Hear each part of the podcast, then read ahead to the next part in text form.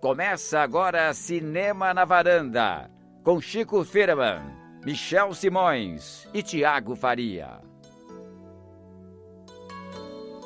Varandeiras e varandeiros! Está começando mais um Cinema na Varanda, eu sou Michel Simões e hoje, nosso episódio número 44, a volta de Chico Firman. A varanda está completa.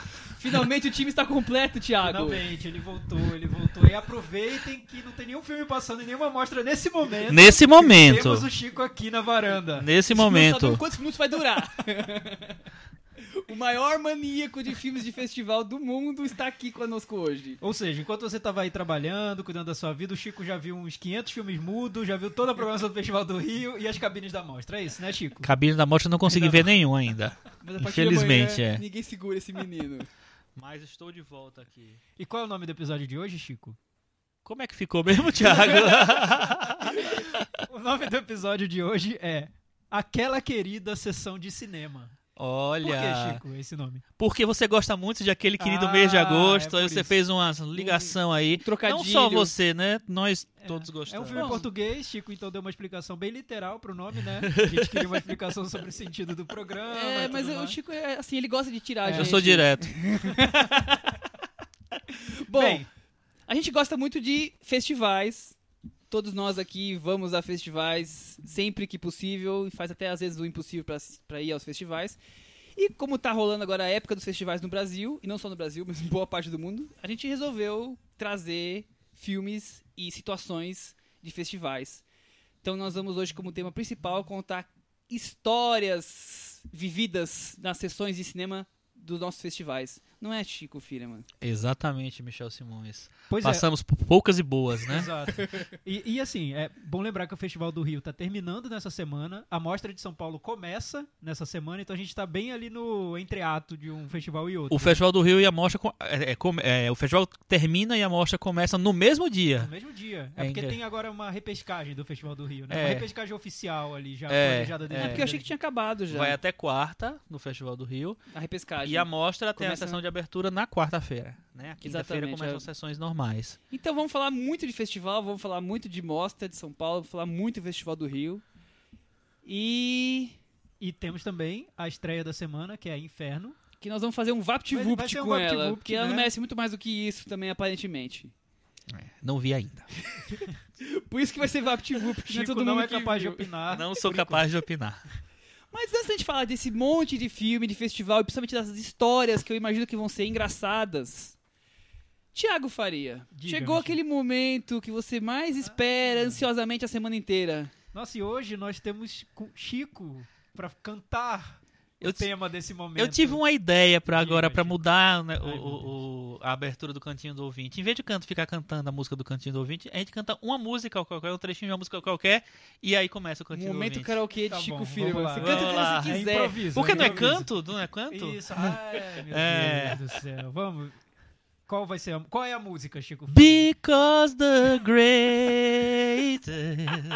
Chico Love of all. Houston. É isso aí. Na nossa varanda. Tá mais soltinho do que nunca. As férias fizeram bem, viu? Nossa, fizeram muito Chico, bem. você fez falta aqui, viu? Queria te dizer Oh, isso, tá? Muita falta. Obrigado pela, pela Nossos leitores no mensagem. cantinho do ouvinte comentando. Vários elogiaram até suas seus momentos internacionais aí na nossa varanda, que você mandava mensagem de Ah. bares em Paris, Ah. cabarés em Bahamas, sei lá mais aonde. Abu Dhabi, enfim, Chico no mundo, Chico pelo mundo. Volta ao mundo em 80 dias. Então, cinema na varanda, cantinho do ouvinte. do cantinho do ouvinte dessa semana. Cantando na varanda. Cantando na varanda. Cê- Vocês já sabem como funciona, é só mandar comentários lá no nosso blog cinemanavaranda.com. Eu garanto que respondo o primeiro comentário, pelo menos. E o primeiro comentário dessa semana foi o Ailton Monteiro que deixou. Olha, Ailton Monteiro, que querido. esteve aqui conosco. Sim, o tema do episódio anterior foi animação, animações para adultos. Aliás, foi bem legal o papo com o convidado Rafael Argemon, Foi da Time o Out. papo, foi Muito bem- bom, ouçam o episódio da semana diferentes. passada. E o Ailton deixou a listinha dele de favoritos de animação adulta. Infe- Ele diz: infelizmente vi poucos e acabou entrando muito anime. O primeiro lugar é Perfect Blue, do Satoshi Kon. O segundo lugar é Waking Life, do Richard Linklater. O terceiro, Túmulo dos Vagalumes, do Takahata, que também entrou na, na Também. nossa Olha, lista. eu achei que ia ter mais sacanagem na lista do Ariston. Pois é, né? tá, tá bem comportada, né? tá achei. bem confortável, é. O Perfect, Perfect Chico, Blue eu nunca falar- vi. você não participou do, do episódio da semana passada. verdade. Tem alguma animação pra adulto que marcou, assim, sua vida? Poxa, tem que pensar, né? Você É. Deixa o Thiago de correr com o Ouvinte e você vai correr, você vai pensando. pensando. É, vou pensando aqui. O animações. Pedro Lovalo, que tá sempre comentando aqui. Aliás, a gente conheceu o Pedro lá no Festival do Rio. É Foi muito verdade. Ah, legal. vocês conheceram o Pedro Nossa, ao é. vivo? Tava que lá. legal. Assiste tudo, Michel, tudo. É assim, mais que o Chico. Tem mais energia e menos é idade, jovem, né? né? Ele é mais mais jovem. E é super rigoroso. Eu entro lá nas notas dele no Letterboxd, o filme que eu adorei, ele deu três estrelas, duas e meia. Tá naquela fase do rigor, né? Do, É. do cinéfilo. Você vai falar assim, eu também tô na fase igual até hoje, Não, né? eu já passei Nossa, dessa fase. Eu saiu tô na do- fase do cinéfilo fase do quase rigor. gagá, sabe? Tipo Silvio Santos, É. assim. O Chico me chamou de chato no grupo de amigos hoje, mas eu gosto dele mesmo assim. Não, mas chato no bom sentido. A gente ama você, Michel, mas que você é chato é. Seguinte, o Pedro. Inclusive, né, vamos contar um, um podre do Michel. A gente, durante muito tempo, chamava o Michel de Michel, que gosta de Ano Bissexto, que é um filme mexicano que passou, inclusive, na mostra há alguns Ah, anos. Tá, tá na nossa lista de momentos, sessões inesquecíveis Não. do Michel, não? Não, Ah, não, já Mas foi, né, Era um Michel? filme, gente. Eu acho que funciona mais como piada interna tá. Era da um varanda. filme horroroso que não tinha condição da pessoa gostar. Ganhou mas- câmera d'or, gente. Aí o que acontece? O Thiago detestou, eu detestei e o Michel amou. Não, e Aí, era- não, Chico, e não era só isso. Era assim, você perguntava pro Michel sobre todos os filmes que ele tinha visto na mostra, ele, não, esse é ruim, esse é péssimo, esse é medíocre, É, esse é. é. muito infantil, esse é bobo. Qual você gostou, Michel? Ano bissexto. Ano bissexto. É. bicho. Bem, vamos ao comentário do Pedro Lovalo. Daqui a pouco a gente vai falar mais histórias curiosas. Do, Vai ser dos nesse, nesse- nessa toada, Desse essa naipe, balada assim, hoje. tá. É. O Pedro Lovalo falou o seguinte: a discussão sobre humor foi muito interessante, especialmente porque eu estava justamente pensando nisso antes de ouvir o podcast. Ele. Foi, porque a gente falou no podcast da semana passada como é difícil avaliar comédias, porque o senso de humor de quem vê, às vezes está na mesma frequência do humor do filme e às vezes está numa frequência totalmente errada e o filme não faz efeito nenhum pra essa pessoa. Ele viu Varia muito, né? O gosto muito. de humor. ele viu o filme do Bruno Dumont no Festival do Rio, que é O Mistério na Costa Chanel, que foi um título em português. Passou no Festival de Cannes e tudo, é uma comédia do Bruno Dumont. É, ele falou: Eu detestei o filme, achei um humor bobo, não dei uma risada sequer. Foi uma tortura. E com 15 minutos de filme, eu já estava desesperado rezando pra ele acabar. Olha isso, Michel. Mas algumas pessoas presentes riam que nem loucas. Pareciam estar se divertindo bastante com o filme. Então, bom, humor é algo bem difícil de se julgar, né? Exatamente o que a gente falou, né? Ele resumiu aí. O que você acha, Chico? Você não participou dessa discussão na semana passada. É, É, difícil julgar uma comédia? Eu acho, eu acho que é difícil, inclusive, por exemplo, às vezes eu rever, for rever uma comédia que eu, que eu gosto muito e eu me decepciono. E aí eu vejo de novo e eu, eu adoro de novo. Então, isso acontece muito com comédia, principalmente, assim. Eu- esses dias eu revi... Esses dias não, já faz alguns, algum tempo. Eu revi uma comédia que eu amo, que é Este Mundo é um Hospício, do Frank Capra. E eu achei tão sem graça. Aí Você acha que eu- tem a ver com um pouco do como a pessoa tá no dia, assim, de estar que mais propícia pro tudo, humor, mas Michel, também não só eu acho isso. que tudo interfere. Tipo assim, hoje em dia eu sou muito meio segunda tela, sabe? No, quando eu tô em casa, assistindo filme em casa. Então eu sempre tô com o computador do lado. Então sempre tô olhando lá, vendo, aí vejo um ator, que ator é esse mesmo? Eu vou lá no IMDB, já procuro tal. Então eu acho que quando eu tô em casa, a minha a minha entrega pro filme tá menor do que No do- cinema. cinema. Então talvez isso tenha impacto, porque quando eu vi a primeira vez esse filme, eu vi em casa, é, não tinha computador, não, era- não tinha nada. Então tinha um outro tipo de envolvimento. Então pode ser que seja um pouco disso, mas não sei. Mas eu acho que tem a ver com o humor do, humor do dia, com tipo como você já conheceu o material. entendeu? Também. Não sei. É uma série de fatores que eu acho que é meio subjetivo. É, sempre, é, sempre é, mas acho que na comédia isso pega. Não, na comédia, falando pega de da uma maneira comédia. mais. Vai ali na- no temperamento de quem tá vendo, né? De um jeito mais profundo. Não sei, eu fico com essa impressão. É, e comédia muito sensi- sensível. Por exemplo, você gosta muito de comédia, você, Thiago. É, Eu, que, Thiago. querido ouvinte. É, você gosta muito das- da, da- dessa comédia americana atual, né? De. Judy Apatow de e Judy seu Apatow time. e tal. Eu não Festa sou muito fã, não, não, não, não, me pega muito, assim. Tem é, algumas que eu gosto mais tal, mas não é um tipo de, de material que me, sabe, que me, me envolve tanto. Então é muito, tem, tem muito disso, né? Tem, às vezes você se, se encanta por uma coisa mais simples, mais ingênua, e às vezes uma coisa mais é, sei lá, Elaborada, sarcástica, mais. É, pois, pois é, então, tem, tem um exemplo. Eu cresci vendo essas comédias de, de gag, né? Dos, do, da trupe Z a Z, de Jim Abrams, David Aham. Zucker e Jerry Zucker.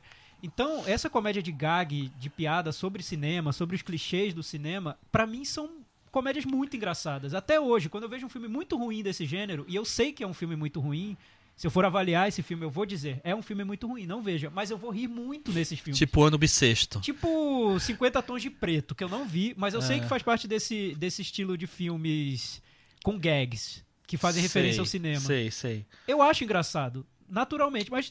Não quer Eu- dizer que seja bom, mas é engraçado. Tipo, Todo o Mundo em. Pânico. Todo mundo em pânico. O primeiro é bom. Eu, eu rio muito, não tem É, como. o primeiro eu vou, também eu eu vou rir muito risadas. desses filmes, É. mas eu entendo por quê, porque eu gostava muito do, do- desses filmes de gag quando eu era adolescente. O Eduardo Roberto, ele achou muito legal no podcast a mudança radical de assuntos entre os episódios, porque a gente fez um episódio sobre comédia romântica e depois a gente fez um episódio sobre animação para adultos. Ele disse o seguinte: aprovada a dinâmica, continuem assim surpreendendo positivamente. Ah, E legal, na lista obrigado. dele- e na lista dele de, de animações para adultos, o primeiro lugar é Waking Life, do Linklater. Aliás, a gente vai falar sobre o filme novo do Linklater na nossa próxima Semana que edição, vem. né? Semana que É. vem tem no filme do Linklater. Waking Life talvez entrasse num top 10 mil de animações adultas. Eu tô tentando aqui abrir uma lista que eu fiz, mas tá, não tá indo. Bem, o, esse foi o Cantinho do Ouvinte da semana. Deixa eu aproveitar o, o gancho do Cantinho do Ouvinte para falar que hoje, quando eu estava na central da mostra, trocando meu primeiro ingresso da mostra, é, fui abordado pelo Jorge, que é nosso ouvinte. Falou assim, você é o Saudoso Chico, Jorge. você é o Chico, é, ah, ouço você toda semana lá no cinema da varanda tal, não sei o que lá. E aí foi foi engraçada a situação, foi na frente de todo mundo, você é o Chico tal, não sei o que lá. E aí é, eu lembrei, que contei pro Michel, já tinha contado pro Thiago, é, que quando eu estava voltando né, da, da minha- das minhas férias no, no aeroporto de Casablanca, no Marrocos, onde eu passei três horas, meio, meio triste porque lá é muito ruim, é, Lá no aeroporto. lá no aeroporto... O aeroporto. É. Também fui abordado por um fã do Cinema na Varanda, o Henrique. É, não lembro agora o nome do sobrenome do Henrique. Que falou que ouve a gente toda semana também, gosta muito do Cinema Quer na dizer que você foi reconhecido no aeroporto de Casablanca pelo podcast Semana na Varanda. Já Olha pensou? só Daria- como estamos daria- daria um belo- internacionais. Daria um belo curta do Richard Linklater. Imagina né? se po- Imagina se fosse videocast, né? Tá. Porque por podcast estão me reconhecendo, Não, imagina videocast videocast. já estaria mais popular que a Kéfera. Então É. nós, tam- nós estamos Aliás, bem. Kéfera é assunto achando. hoje? Kéfera é assunto hoje? Ah, um milhão de, de ingressos vendidos no Brasil, Kéfera é assunto Um milhão hoje. de ingressos vendidos. Eu li alguma coisa hoje que é Bem, mas isso. Eu vi. Vocês viram a Efada? Não, eu vi a Efada. Eu perdi essa oportunidade. É... Você achou então, bom? não achei horrível. Não? É, é, é, é, achei ruim, o trailer é bem fraco. ruim. É fraco, mas é um filme, é uma comédia padrão Daniel Filho, o Globo Filmes. Tá, aliás, então- produzida por ele. Então faz É, sentido fazer é- um milhão. Não é horrível, passa... faz, faz sentido Ai, sim. Deus. Melhor que os Portas dos Fundos do cinema. É melhor, é melhor. Aí, já é É, alguma Porta coisa. do Sul realmente não deu, né? É, esse foi o Cantinho do Ouvinte. Agora nós vamos, Agora nós vamos falar de Festival do Rio. vamos ao Festival do Rio. Festival do Rio. Só pra posicionar, eu não estive no Festival do Rio esse ano, mas Thiago, Thiago e Chico estiveram, vão comentar e eu vou entrar no papo que eu me intrometo mesmo com os diretores, sem ter visto os filmes, alguns eu vi Alguns você viu. nas viagens. Eu. Chico Firma. Você quis, Michel cha- você- Simões. você quis chamar Thiago e Chico, você chamou Tico? Eu, Chico. eu, eu, Gostei eu- do Tico. Vocês viram que eu É. fiz isso, né? eu também percebi isso. É uma amálgama. Vamos encurtar esse negócio de falar dois nomes, vamos fazer um só. E o festival foi bom esse ano? Olha, foi bem legal. Tinha muitos highlights, assim, tinha muitos filmes que, fiz- que foram muito falados e muito comentados no, ao longo do ano nos principais festivais. É, eu acho que os principais. Os- o, o Festival do Rio tinha muito mais filmes chamativos do que a Mostra tem esse ano. É, porque tinha lá o vencedor da Palma de Ouro em Cannes, tinha vários filmes de Cannes, tinha o vencedor do, de Veneza, é, tinha muito diretor conhecido, então foi um festival bem legal. assim. Eu, inclusive, é, eu passei lá seis dias. Eu, eu fiz uma seleção mais sucinta, né, para poder ver tudo que eu queria. É, os- no- nos meus três primeiros dias eu só vi filme que eu. O Thiago comentou uma coisa parecida também. Só vi filme que eu considerava de muito bom pra cima. Porque a, a, a- qualidade era realmente muito boa, assim. Né, eu fiquei acompanhando vocês comentando entre nós durante a semana e falo assim, nossa, só tem filmão. Na, na sessão que vocês viram, claro. O festival tem 200, 300 filmes. Você pegar É. a média é, é baixa, mas assim, Sim. tinha uma quantidade de filmes que aparentemente são ótimos, excelentes, muito grande, que eu imagino que não, não dê conta. Vocês de, devem ter visto filmes que eram muito bons que vocês não conseguiram ver porque não cabia encaixar em alguns dias. É, tinha alguns filmes que eu perdi. O filme do Hong Sang-soo que o Thiago viu, por exemplo, eu não vi. Você também viu. Vive. no- Eu não consegui ver. É, o Na Vertical do Alan Guirodi também não consegui ver, é outro filme que eu queria muito ver. Mas, enfim, tudo bem, né? É, eu acho que foram muitos filmes chamativos. Isso que o Chico falou, eu, eu concordo. É difícil falar- avaliar se é melhor ou não, porque acho muito possível que no final da Mostra de São Paulo, algum cinéfilo consiga reunir 10 filmes e diga: Olha, eu vi 10 obras-primas na Mostra de São Paulo, tava melhor que o do Rio. E assim, é, é muito relativo. Isso é muito né? relativo, eu também acho. Eu acho um absurdo você falar, ah, o Festival do Rio tá melhor que a Mostra de São Paulo. O Festival do Rio, este ano, tinha filmes que se destacaram mais ao longo do ano em outros festivais do que a Mostra de São Paulo tem. É, eu acho que isso é um fato. Mas além de falar que o festival é melhor que o outro, depende dos filmes que você vai escolher. Né? É, o que eu acho que, é que conta muito nessa avaliação é, por exemplo, assim, eu, eu imagino que o cinéfilo que acompanha um grande festival, é, como eh, nesse esquema que o Festival do Rio e a Mostra são, de, de festivais com 200 filmes, que passam filmes de, né, de enfim, todo lugar e de muito tempo, é, eu imagino que as pessoas estejam esperando que os grandes filmes do ano, teoricamente, os filmes mais comentados do ano, o filme que ganharam os prêmios do ano, passem nesses festivais, porque a pessoa quer ver. É, então, nesse sentido, o Festival do Rio cumpriu mais essa expectativa, porque realmente tinha mais uma- um leque maior de filmes é, Mais falados. mais falados, mais comentados e tal. A mostra tem alguns é, deles também, mas investiu mais em filmes é, sei lá, não tão badalados assim, mais na- nessa perspectiva dos A Mostra teve essa pegada de, de, de ter um foco grande em filmes menos badalados. É, mas, vai- mas sempre teve bastante filme Sim, highlight também. Também, né? mas, é- mas ela sempre teve esse foco. A maioria dos filmes sempre são mais dos menos badalados, mas Sim. Até porque tem premiação pra isso, né? sim. O Rio, a premiação é só pros nacionais, então. É, mas, mas nesse ano o solto. que a mostra talvez tenha de forte pro público é são as, as retrospectivas, né? Sim. é. Que aí os cinéfilos estão alucinados pra ver as retrospectivas, porque tem filme que- incrível que você quer ver na- no cinema pela primeira vez pra dar com pau, né? Mas também tem filmes É. bem interessantes. Eu, eu montei minha Tem, tem. Eu já montei minha programação e eu consegui encaixar quase todos os filmes que eu, que eu queria ver. Faltou poucos, isso é bom, mas eu queria ver todos. Não teve nenhum filme que eu encaixei Aham. e não queria ver, não tinha vontade. Não foi um destaque que eu, que eu acompanhei os festivais ao longo do ano. Quer dizer, se Aham. procurar, tem filmes interessantes, sim. Com certeza, tem sim. Tiago, e o público lá no Rio? Ah, é um público muito animado, né? Assim, mi- minha, minha experiência no, no Festival do Rio esse ano foi um pouco diferente, porque eu não fui acompanhar o festival. Eu fiz uma viagem de férias para visitar minha família, que mora no Rio.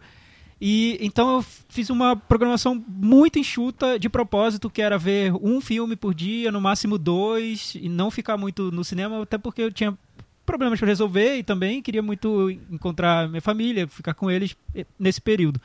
Então, mas eu acabei fazendo uma seleção que foi, Michel, quase 100% de aproveitamento, assim.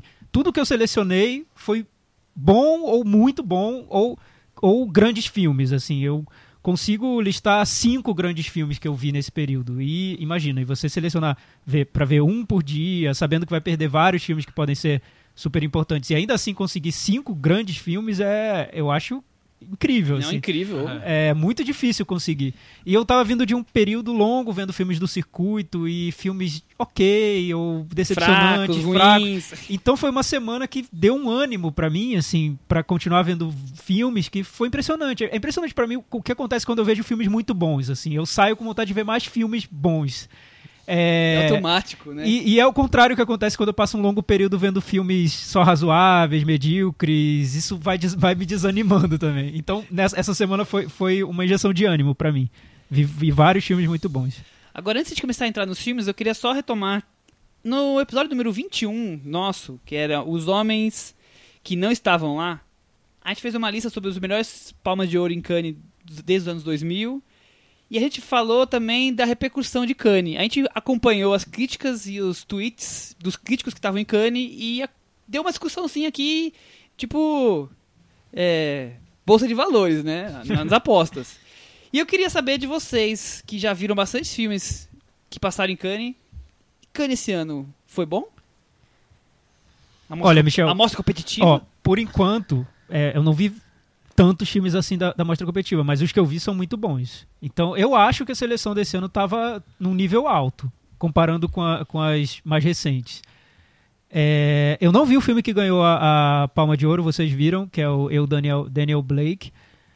É, eu- mas eu vi alguns filmes que estavam entre os mais comentados da edição. Um exemplo é o Tony Erdman, que eu achei um filme excelente. Então, pra mim já tava um- o, o nível da competição é, a partir da- dessa pequena amostragem de filmes que eu vi tava bem bem bom. Quer dizer, Tony Edman foi uma das nossas grandes expectativas naquela época quando a gente gravou o episódio. E se confirma, Chico. Não, totalmente. É um filme muito bom. E surpreendente, porque ele é um filme teoricamente simples, né? Um filme que não tem. Não tem nada, não- nenhuma grande invenção narrativa, nem nada. É um filme é, bem, digamos assim, um filme de público, né? Um filme de, de para as pessoas assistirem. Mas é engraçado, é, É humor muito- negro, que é que é? muito engraçado e é estranho porque é um, é um, um filme alemão, né? O- aquele humor alemão que nem sempre funciona para o Brasil ou para outros lugares. Latinos, digamos E assim. ele funciona muito. Ele, a, a plateia da, da minha sessão ria o tempo inteiro, gargalhava o tempo inteiro, estava muito disposta a gostar do filme. E é um filme grande, um filme de, três, de quase três horas de duração e não as pessoas não sentiram. É muito e é muito bom real- realmente o filme.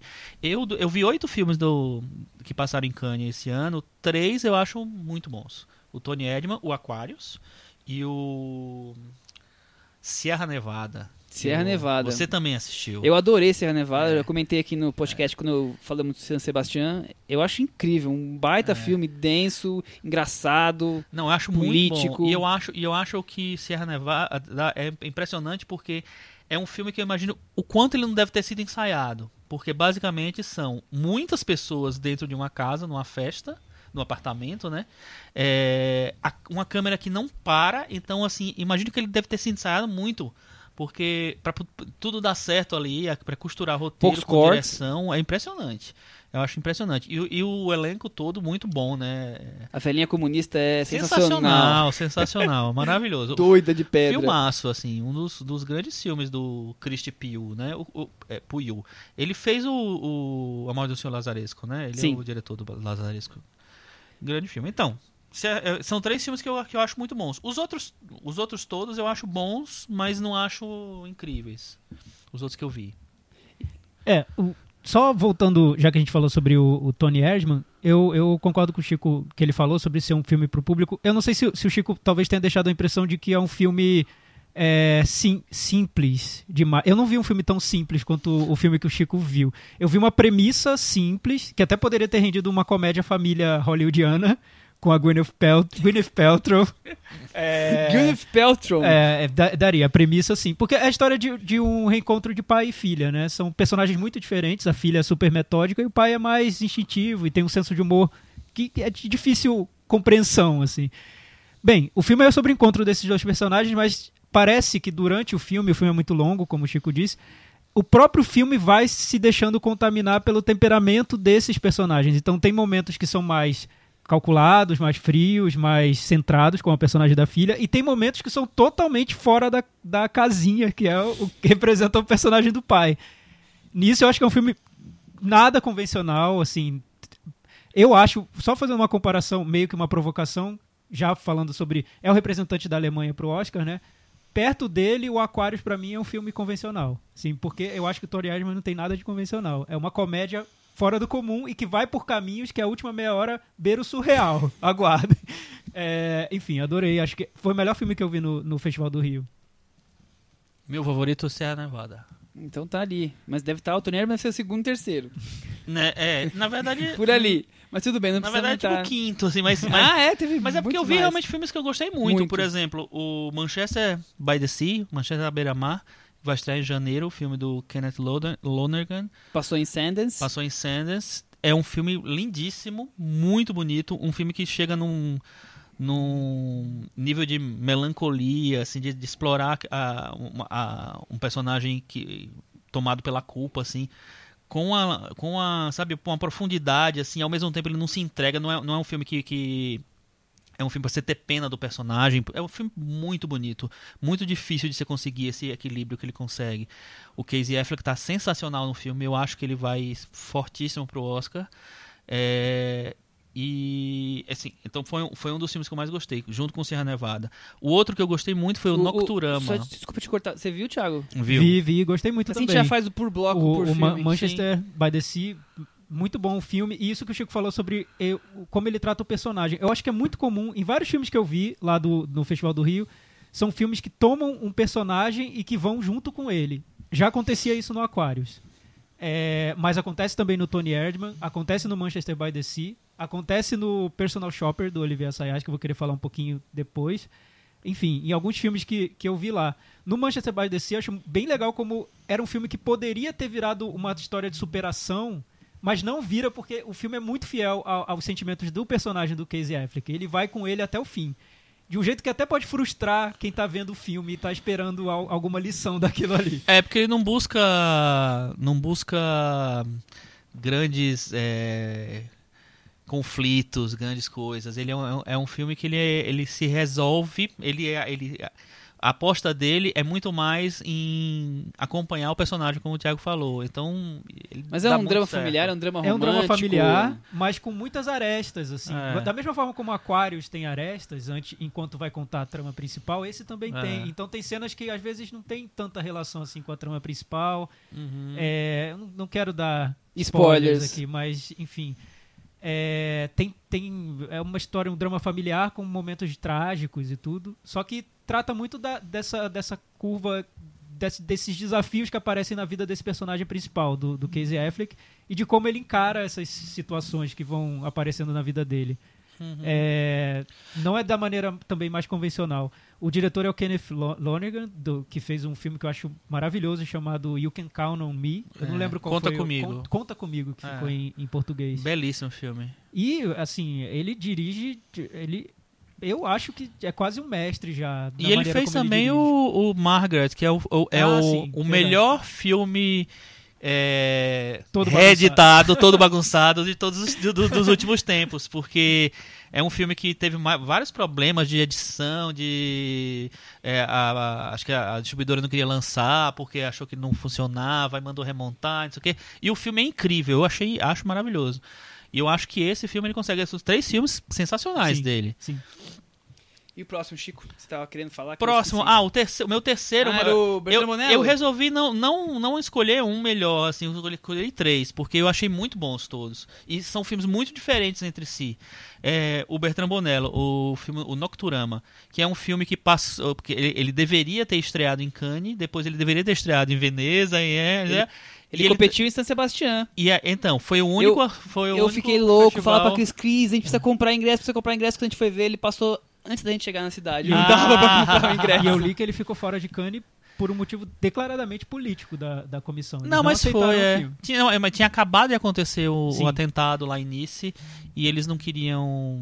É, con- Trazer o tema à tona em Contextualizando, casa. o, o É. Bertrand Bonello filma a, a, a história de um grupo de jovens que planeja um grande atentado terrorista em Paris. Simplesmente isso. É, E nada além disso. da maneira mais Mas improvável, improvável, possível. É verdade. É, com uma, brincadeira muito boa com montagem, assim, com o tempo do filme, é, é- é muito bom isso.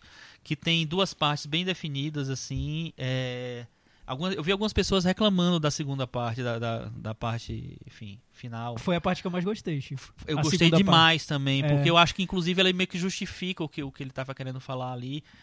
Que eu acho que não, não vale falar, porque é, é, só, spoiler. Só, não, só, só pra. é, acho que não é um spoiler, mas a primeira parte é o planejamento do ato de terrorismo. É. E a segunda parte, sem querer entregar nada, é quase uma homenagem a- aos filmes de zumbi do Jorge Romero. Não, eu pensei também nisso, pensei nessa ligação. E eu acho que essa, esse sentimento do de, de, de tentar entender a cabeça dos jovens ali é, tem muito a ver com o, o lugar onde ele escolheu para eles, para eles, eles terminarem o filme, a maneira como ele escolheu. Eu acho, acho incrível, eu acho muito bom. Eu, acho lembro- muito ousado da, da parte dele pegar um tema tão, tão atual e tão complicado, tão polêmico, e fazer um filme que não, não tem a menor pretensão de fazer algum de dar algum argumento definitivo sobre esse tema, muito pelo contrário. Muito assim, pelo é um filme que abre uma série de questionamentos e trata esses personagens de uma maneira totalmente inusitada, sem julgamentos e, e, e- e usando o, o filme como uma série para também tratar de uma série de referências do próprio cinema, como o cinema tratou a juventude, tem referências até de Elefante, que é um filme que a gente gosta Eu ia muito. perguntar se ele tinha mais a ver com elefante do que Tem- tipo Antônio Michel, Campos. Michel, tem referências literais a Elefante no movimento da- de câmera até do filme. Então, assim, tá tudo lá. O, o Bonello, eu até li uma entrevista com ele que ele, ele, quando pensa numa cena, ele pensa em vários outros filmes que já trataram daquele assunto e tenta incluir todos esses filmes na cena. Então, assim, as referências são explícitas mesmo. Ah, eu acho o Bonello um dos diretores franceses hoje mais instigantes. Ele é muito bom. E, e tecnicamente o filme é impecável, É. realmente, assim. É muito bom. Fotografia, montagem, a direção de arte, imagino que ele deve ter inventado, né, aquele lugar lá. Enfim, é, filmaço. E com vários atores jovens muito bons também. É, eu vi ainda o nosso querido Lave Dias lá. Lave Dias. Vencedor. o mo- momento que o Michel tava O esperando. vencedor do Festival de Veneza. Conte sobre se Dias foi. pra gente. Muito bom. Eu, eu escolhi a sessão que ele passou no, no Cine Odeon, que eu acho que foi certíssimo, porque um cinema enorme, grande, pra ver aquele filme, que nem é tão grande, né, do Lave Dias. Tem 3 horas e 40 e poucos. É, perto do que o Lave Dias faz, normalmente. Perto do que tá na mostra, que tem 8 horas. Exatamente. É, ele. Eu acho que é um curta quase dele. Mas é um belíssimo filme. É aquela mesma história de acompanhar a personagem passo a passo. É, é engraçado que se você f- fosse fa- falar uma sinopse, dá pra fazer uma sinopse bem de, de sessão de gala, assim, sabe? É, mulher passa 30 anos na cadeia e agora vai, quer se vingar de quem, quem a colocou lá. É, e, é, e é por aí. E você vai acompanhando, mas ele faz da filma da maneira mais improvável. Ele filma muito da, a- a- os, os excluídos da sociedade, as criaturas da noite. Às vezes ela- ele até diz essa. essa a, a protagonista fala assim: Eu sou uma criatura da noite em algum momento. É, e é um e tem a ver com, com todos os personagens com, qual ela, ela cruza, com os quais ela cruza ao longo do filme. É um belíssimo filme, muito bom assim. Eu não acho tão incrível como o Norte, por exemplo, e o do que vem antes, mas eu acho muito bom também. E tô aí pra sessão de 8 horas da mostra. Tamo hein? junto nessa, hein? Opa, é lá. Quero ver quem vai ter coragem Quem de... viver verá. Os varandeiros que vão ter coragem de assistir com a gente 8 horas de, É, de quero ver Live também. Dias no domingo. Quero ver.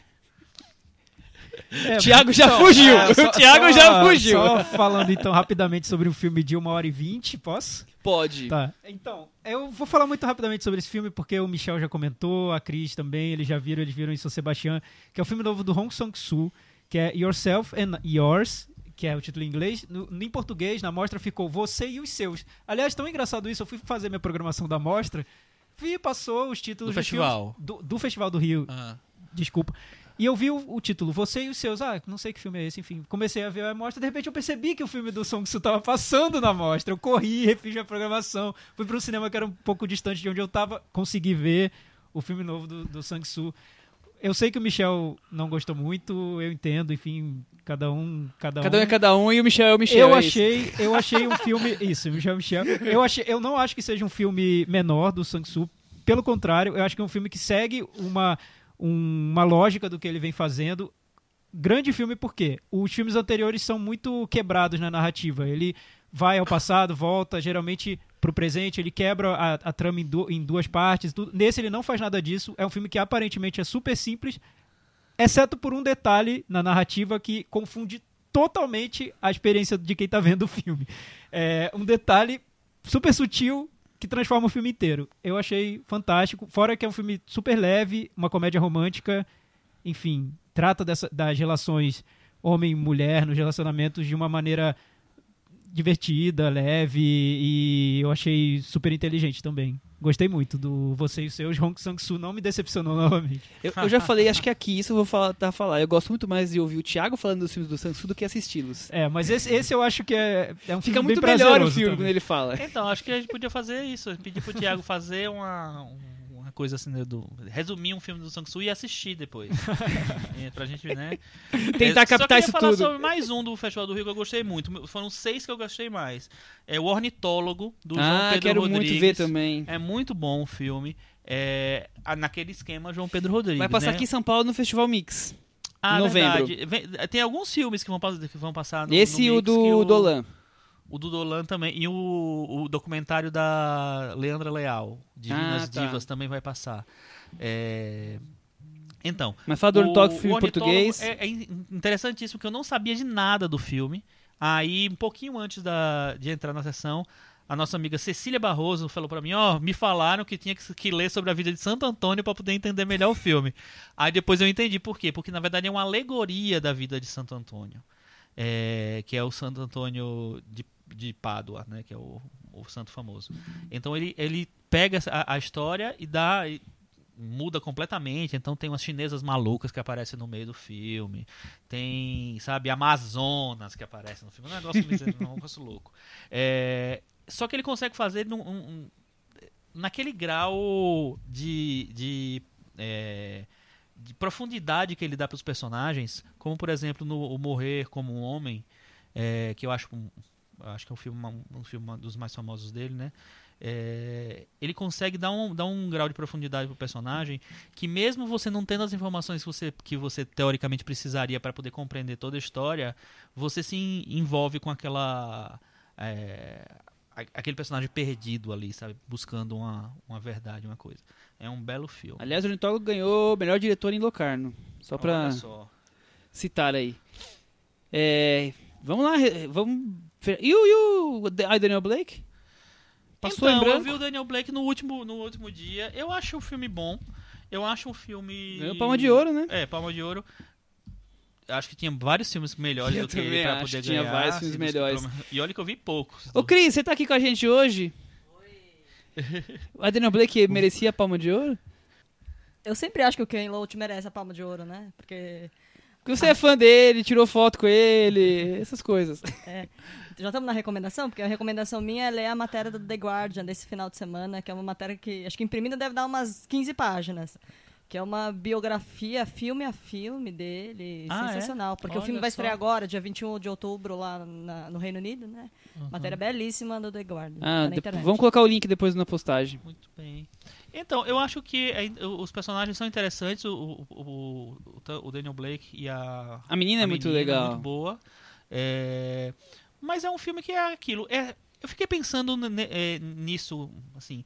Será que o Ken Loach, na, na altura da, da, carreira dele, tinha que fazer um filme diferente do que ele fez a vida inteira? Que é um cinema panfletário mesmo, assumidamente panfletário. É, panfletário talvez não seja a, a coisa mais assim, Engajado. sindicalista, talvez, quase, né? Engajado. É um cinema social. Não sei se ele precisa mais fazer. É, ele já definiu que ele o cinema dele qual era ao longo de todos esses anos e deu alguns filmes que eu acho melhores, alguns filmes que eu não acho grande coisa.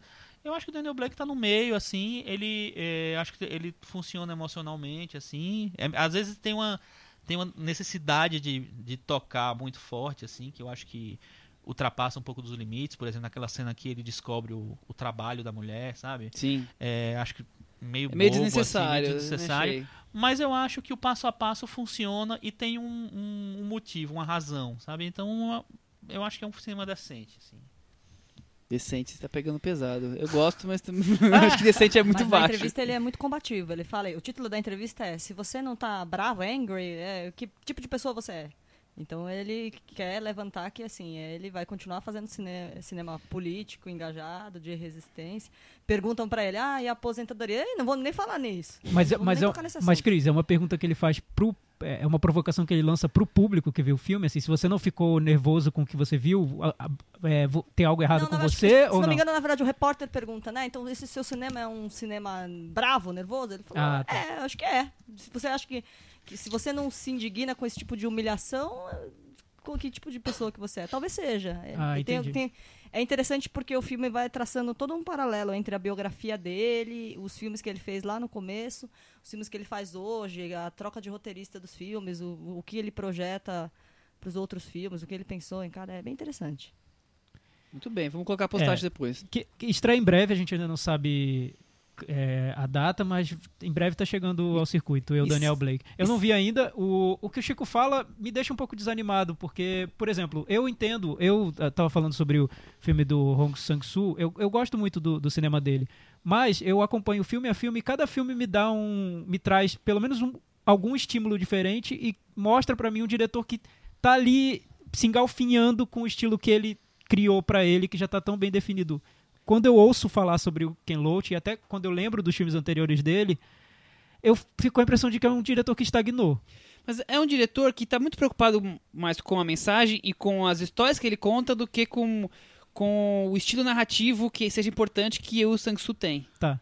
É, eu também que acho. aí já vai muito mais do, do seu interesse, Eu da acho- sua visão de cinema. Uhum. É, Não, e eu acho que a As visão- pessoas que gostam de acho história vão se envolver mais facilmente pelo Ken Loach. E eu acho que o Ken Loach, além de visão de cinema, é a visão de vida mesmo. É, dele. pra, isso. pra ele, ele assume aquilo como o trabalho dele, a, a função dele na Terra é fazer um cinema social de denúncia, de... Eu acho que isso, isso conta um pouco E aí também. eu acho que, que no passado, quando ele começou, ele, ele tinha aquela coisa de ser mais jovem, tinha mais fôlego, mais, eh, mais assim, efervescente. Agora ele já tá um pouco mais maduro. As, boas, as maravilhosas histórias, ou então as coisas inventivas que ele tinha, ele já contou. Então agora ele tá focado em contar as histórias e transmitir as mensagens que ele acha justas. E saem alguns filmes bons, outros filmes não. Eu acho que acaba virando um Woody Allen, assim, que acerta às vezes, erra a maioria das vezes e, e vai. Né? Mas o começo da carreira do Kelote é muito bom. Alguma coisa mais Festival do Rio ou vamos passar pro próximo assunto?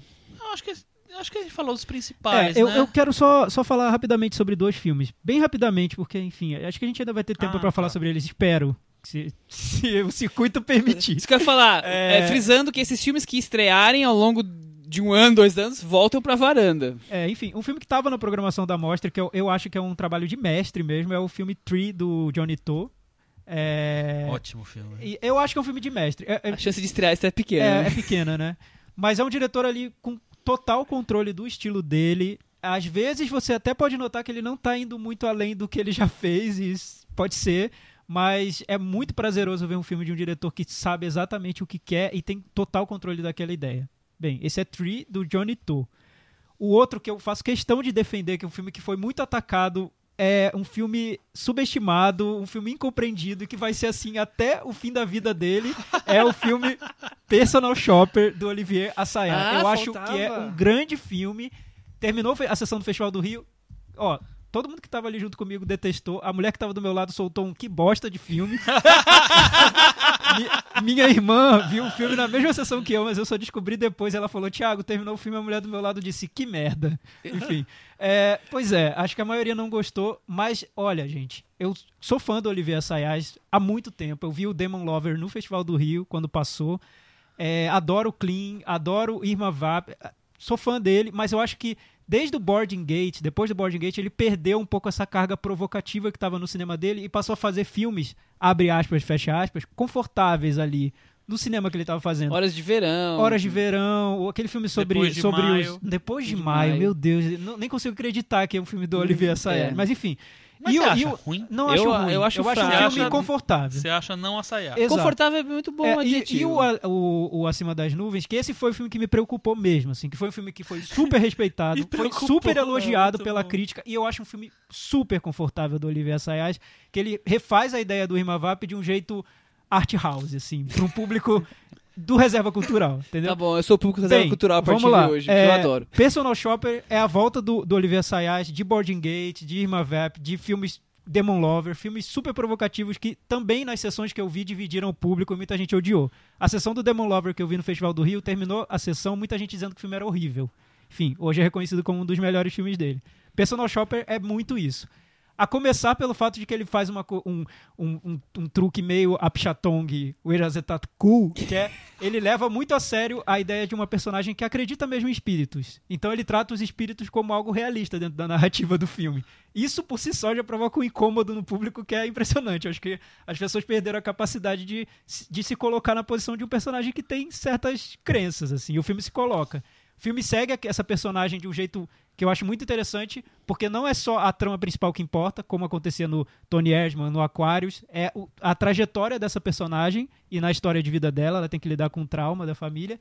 E como o filme trata isso, é de maneiras assim, que tem um, tem um momento no filme, um trecho do filme que é como se fosse uma cena de perseguição de suspense toda via mensagem de celular. E dura uns 30 minutos. Terminada aquela sequência, eu falei, Uma nossa, cena. dura uma 30 sequência, minutos. uma sequência. É, eu achei surpreendente E o quando, Thiago e quando voltou, quando termina essa sequência, eu pensei, que bom, Olivier Assayas tá entre nós, ele não foi embora. que bom, assim. Eu Tava acho o filme maravilhoso. É muito bom. Personal Shopper. Não sei se vai estrear, mas talvez no, É, também não sei se já foi Netflix. comprado. no. Eu acho difícil. Não, é, é, Assista. não tinha sido comprado, não. ah, e com a Kristen. Stewart mandando muito bem. Vejam. De novo. Kristen Stewart e Asayá juntos, de novo. Eu achei interessante o filme. Mas eu você não achei- gostou, né? Não, eu achei ele bom. É, mas eu não achei ele grande filme, como o Thiago falou. Eu já entendi, já, já percebi como o Thiago, quando ele tá empolgado, ele fala mais rápido, fala mais assim. É, a- gesticula, que vocês, não, É, vocês não veem é. gest- gesticulando, mas, ele Mas a gente gesticula, ele se A empolga. gente vai tirar foto na próxima. Dá gosto Mas de é ver ele assim. Mas Foi eu, mal, gente, eu me empolguei. Eu, eu, Eu vou defender esse até o fim. tá? Eu gosto do filme e eu acho muito legal ele assumir o, o fantástico, né? O, Oh, o coisa de- dentro do, do cinema dele. Muito bom, então vamos pro nosso assunto que seria o principal de hoje. Contar Vamos. histórias? Como- Vamos fazer o que o Ken Loach faz e contar belas é, histórias. vamos contar é histórias engraçadinhas, vamos, atrapalhadas, vamos, vamos fazer esse povo rir hoje aqui com, com tudo que a gente já passou. Contar casos românticos, desencontros, sei lá o que vai, vai surgir aqui hoje.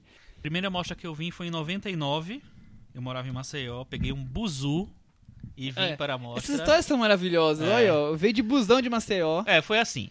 Meu melhor amigo, o Guilherme, tinha vindo, já tinha morado em São Paulo, tinha vindo para várias, é, várias vezes para mostra, participou de várias mostras e tal.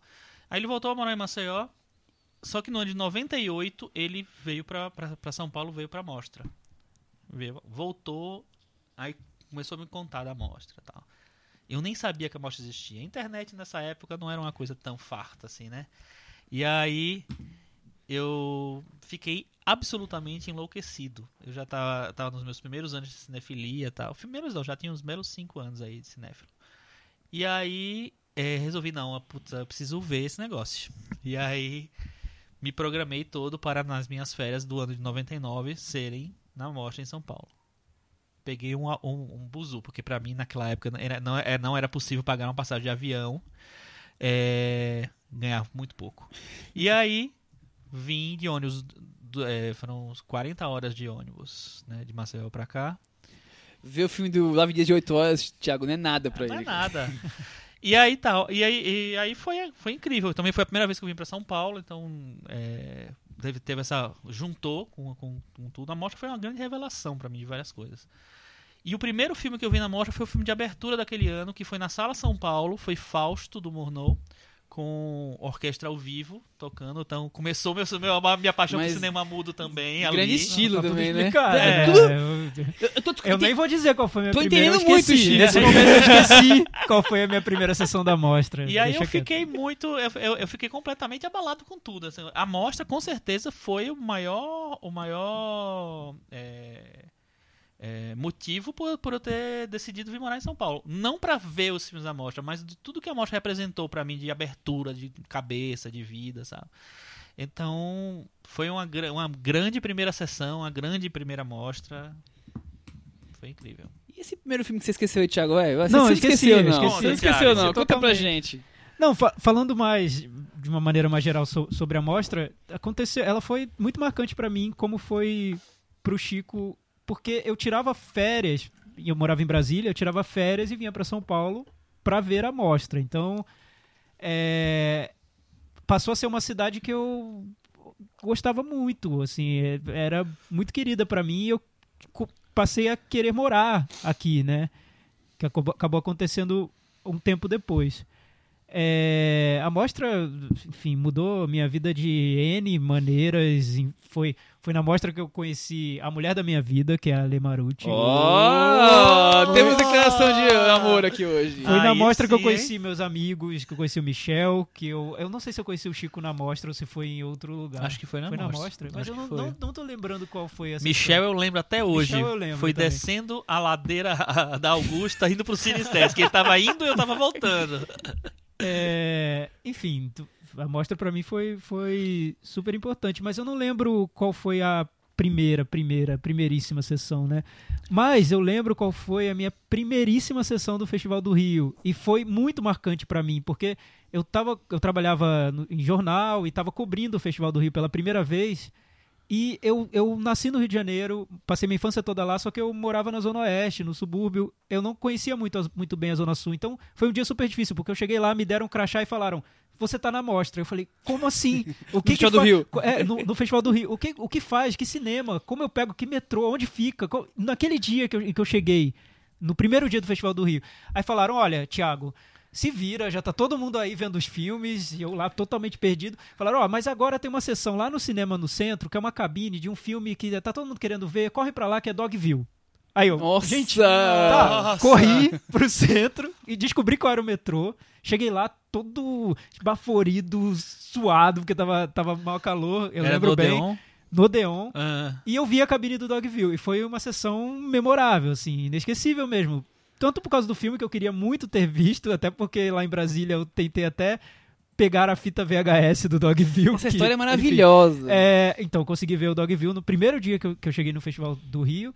E aí, quando terminou o filme, eu falei, e agora que filme eu vou ver? Era uma tarde livre. E eu peguei a programação lá correndo pra tentar ver qual filme. E tava passando o Elefante. Então eu vi Dogville na cabine de manhã e Elefante à tarde, na primeira sessão do meu Nossa. primeiro Festival do Rio. Que dia, hein? Que foi em 2003. Então, foi uma sessão inesquecível, sem dúvida. sensacional. Tudo começou ali.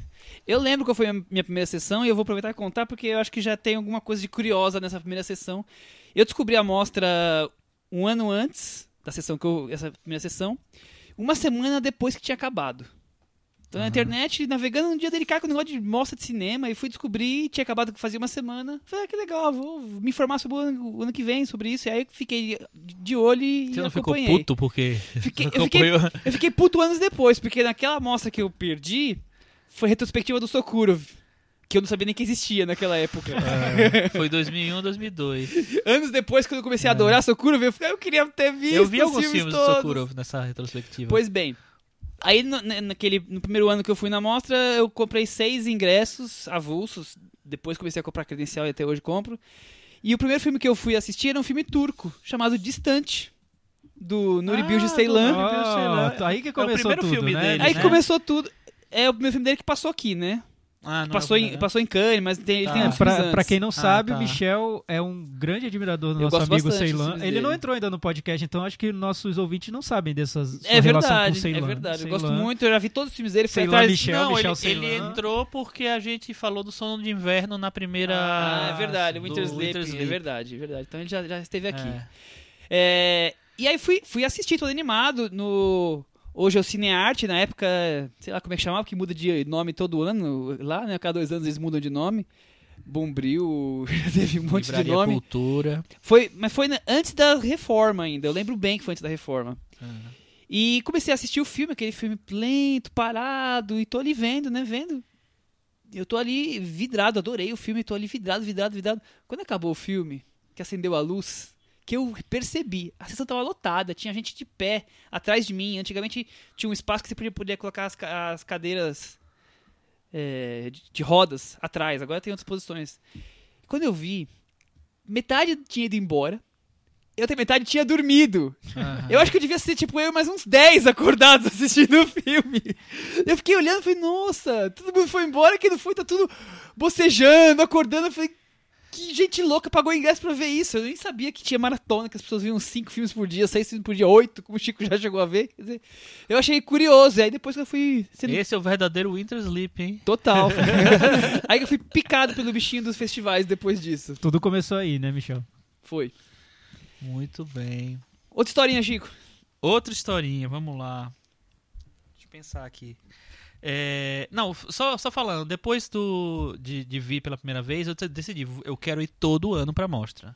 E aí, todo ano eu vim. Eu só não vim no ano seguinte à minha primeira vez, porque bem na, na época que meu pai teve um infarto, sofreu um infarto, aí não, aí não tinha condição de Claro. sair.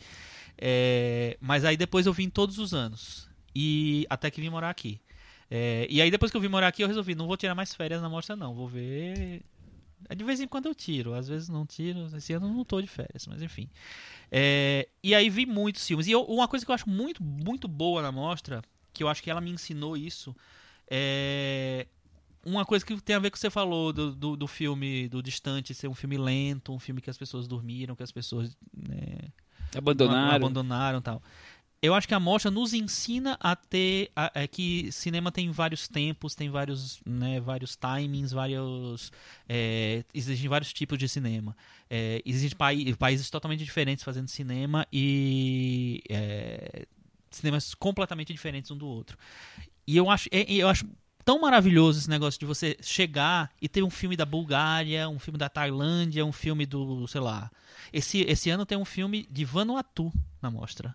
Que na verdade tá coprodução com algum Com país. Austrália. na Austrália e tal. Achei incrível, é um filme da. de- Deve ser. Eu vou, vou tentar assistir. Eu, eu- Vamos tá falar. na minha lista. É um filme da, da Micronésia, da Polinésia francesa, sei lá. É, eu acho incrível que, que tenha todos esses, esses olhares assim na morte. Eu acho que isso foi um, um- é uma das coisas que mais me fascina na mostra. Então eu sempre tento ver um, um- é, um filme de um país que eu nunca vi. Quem não sabe, o Chico gosta de tipo mapa mundi. Ele quer tipo brincar de war, quer conquistar todos o- os países de É. acordo com os filmes de cada Eu suas quero, produções. Mas, mas até agora eu não consegui ver nenhum da Coreia do Norte. mas acredito. tudo bem, né? Eu lembro de É. uma mostra há muito tempo que o Chico veio. Eu lembro disso até hoje. É. Engraçado, que o Chico veio correndo e falou: Eu acabei de ver um filme da Etiópia. Ah. Aí eu, legal. Era até um filme sobre um corredor. atleta! É, Ah, o atleta. eu também vi. É, eu lembro disso, porque o Chico veio super animado, consegui ver o filme da Etiópia. E às vezes, por que você escolheu? Porque é da Etiópia. Porque é da Etiópia, né? Como assim? Nunca vi o filme da Como Etiópia. assim eu deixaria passar o filme da Etiópia? É óbvio que não, né? É, eu não deixaria mesmo. É, mas aí, voltando a fa- falar das sessões, tem uma sessão que não foi na Mostra e não foi no Festival do Rio, foi no Indie, que eu vi uma sessão que eu acho muito boa. Tá valendo. Que é o Festival de Setembro, passa filmes De BH e aqui em São mundo. Paulo. E passou uma, uma, uma mostra no Indie, do, uma retrospectiva do Belatar, que é um diretor húngaro. O Oceano estreou em circuito O Cavalo de Turim. Passou o Satan Tango, que é um filme dele de 7 horas de duração. Que o, é, o Indy resolveu fazer uma brincadeira e ele, ele começou a passar é, às 10 horas da noite, se eu não me engano, ou à meia-noite, não lembro agora direito. Ele passou de noite, de madrugada, varando a madrugada. E aí eu resolvi assistir. Eu e mais alguns. A Márcia, nossa amiga Márcia Schmidt, também estava lá. Dona Sônia estava lá, entendeu? E foi uma sessão inesquecível, porque era uma sessão que tinha estava dividida em quatro quatro blocos, né? Você né, Parava quatro para, vezes. para fazer um xixizinho, né? Porque né, comprar uma água, o café ficou aberto a, a madrugada toda. E foi, é, é, foi um momento tão incrível pra mim, porque assim, por que, que uma pessoa faz um filme de 7 horas, né? Você fala assim, ah, não, dá, não precisa fazer um filme de 7 horas. Assiste Satan Tango, você vai descobrir por quê. Porque é um, um filme que, que a, a construção é muito milimétrica, é muito aos poucos. É, as cenas duram muito porque elas precisam durar muito. E ver esse filme numa tela gigantesca como a tela do Cine Sesc no cinema, pra mim foi um dos momentos, uma das grandes sessões da minha vida, assim, disparado, assim. Pronto, agora é de Muito vocês. bom. Eu vi, eu, vi, eu vi a sessão antes do Bela Tarde e fui embora quando ia começar, porque eu, eu achei que eu não ia aguentar a madrugada toda aquele dia. Acho que foi o Homem de Londres que passou antes. Que eu vi na mostra, numa mostra anterior. E aí, Thiago? Sobre sessões inesquecíveis, O engraçadas. que você quiser. O É. leque tá hoje romance, drama, engraçado, tem de tudo É, mais aqui. romance. Não, é que eu, é que eu acabei falando sobre é, como a, mo- a mostra foi importante pra mim, porque foi a- no, no clima da mostra que, que eu conheci a ler e tudo, e tudo começou. Enfim, eu queria só contar mais ou menos como foi, porque foram em dois anos diferentes que, que essa história rolou, né? Começou em 2008 na sessão do Aquele Querido Mês de Agosto, Eu- que foi a sessão... Eu vi de camarote isso daí, Sim, tá? porque foi a sessão Ah. em que eu conheci a Ale e o Michel. Mas era uma época da minha vida em que eu namorava outra pessoa e tudo. Então, a Ale até hoje me diz, até com certa. É, é, isso vai me acompanhar pro resto da minha vida. Ela fala: Você praticamente me ignorou naquela sessão. eu falei, mas é porque eu namorava e tal, minha vida é diferente. Enfim, mas eu conhe- conheci o Michel e a Lê naquela sessão do aquele querido Ela Beijo fala que eu só- ele só falava comigo naquela fila. E o... Qual- onde foi essa sessão? Foi no, no Frei Caneca, Caneca. Numa, numa sala pequena. Numa sala pequena. Ah, então eu tava nessa sessão também. Chico estava nessa Porque eu, sessão. che- eu lembro que eu cheguei atrasado, o filme tava começando, bem no começo. Sala 3 ou 4, por Acho ali. que foi na 4. Deve ser É, isso. né? Foi em 2008. Eu adorei o filme, ela também gostou muito. Foi um filme que marcou aquele ano, né? Eu também adorei. Enfim, a gente descobriu Eu o cinema também, do Miguel. Gomes e tudo. É, Mas aí, só dois anos depois, em 2010, que aí eu já tinha terminado esse namoro. Outra fase da vida. outra fase na- da vida. Eu já conversava muito com a Ale na internet e tudo. Descendo de uma sessão que ela tinha acabado de ver, Cópia Fiel, a gente começou a conversar. Não sei se ela tinha acabado de ver ou se eu tinha acabado de ver. A gente começou a conversar muito sobre o filme até chegar no Frei Caneca. É, uma, é um, pra quem não, não é de São Paulo, é uma. quase uma ladeirinha, né? Descendo pro Uns Frei Caneca. 300 metros de ladeira, Isso. talvez. Aí a gente chegou lá almoçando muito rapidamente pra não perder as sessões. Foi uma conversa tão boa, tão legal, mas a gente teve que acabar com a conversa muito rapidamente porque as sessões iam começar. Então ela foi ver Air Doll do Coreeda e eu fui ver o Mágico. Então essas foram as sessões daquele dia. A partir daí nós começamos a conversar sempre e a nossa história começa aí. Então começa na Mostra de São Paulo, totalmente, em duas edições da Mostra de São Paulo. Então foram sessões pra mim inesquecíveis. por causa Olha aí, Muito olha aí. bom, abriu o coração bom, é, hoje como coração. nunca. É. Verdade. Ale Maruti, fã de Coreeda. Ale Maruti. Até hoje. Ela não perdia nenhum. Ela ainda vê Ela já todos. me arrastou pra muito Coreeda, É, viu? Ela ainda vê tudo. Eu continuo vendo todos, mas teve, Va- um- vários mal mereciam. teve uns que ela, que ela me arrastou que eu não ia ver, não. Ela acabei vendo. Tipo, acho que Hannah, eu fui, Hannah por, é ruim. Fui porque ela insistiu. O engraçado é que eu vi o Mágico, foi logo depois dessa conversa, eu achei o Mágico incrível. Ah, E depois eu revi, Tava apaixonado. Agora a gente entendeu. depois eu revi o filme e falei, ah, nem era tudo isso, né? Mas tudo bem, enfim. Meu querido mês de agosto.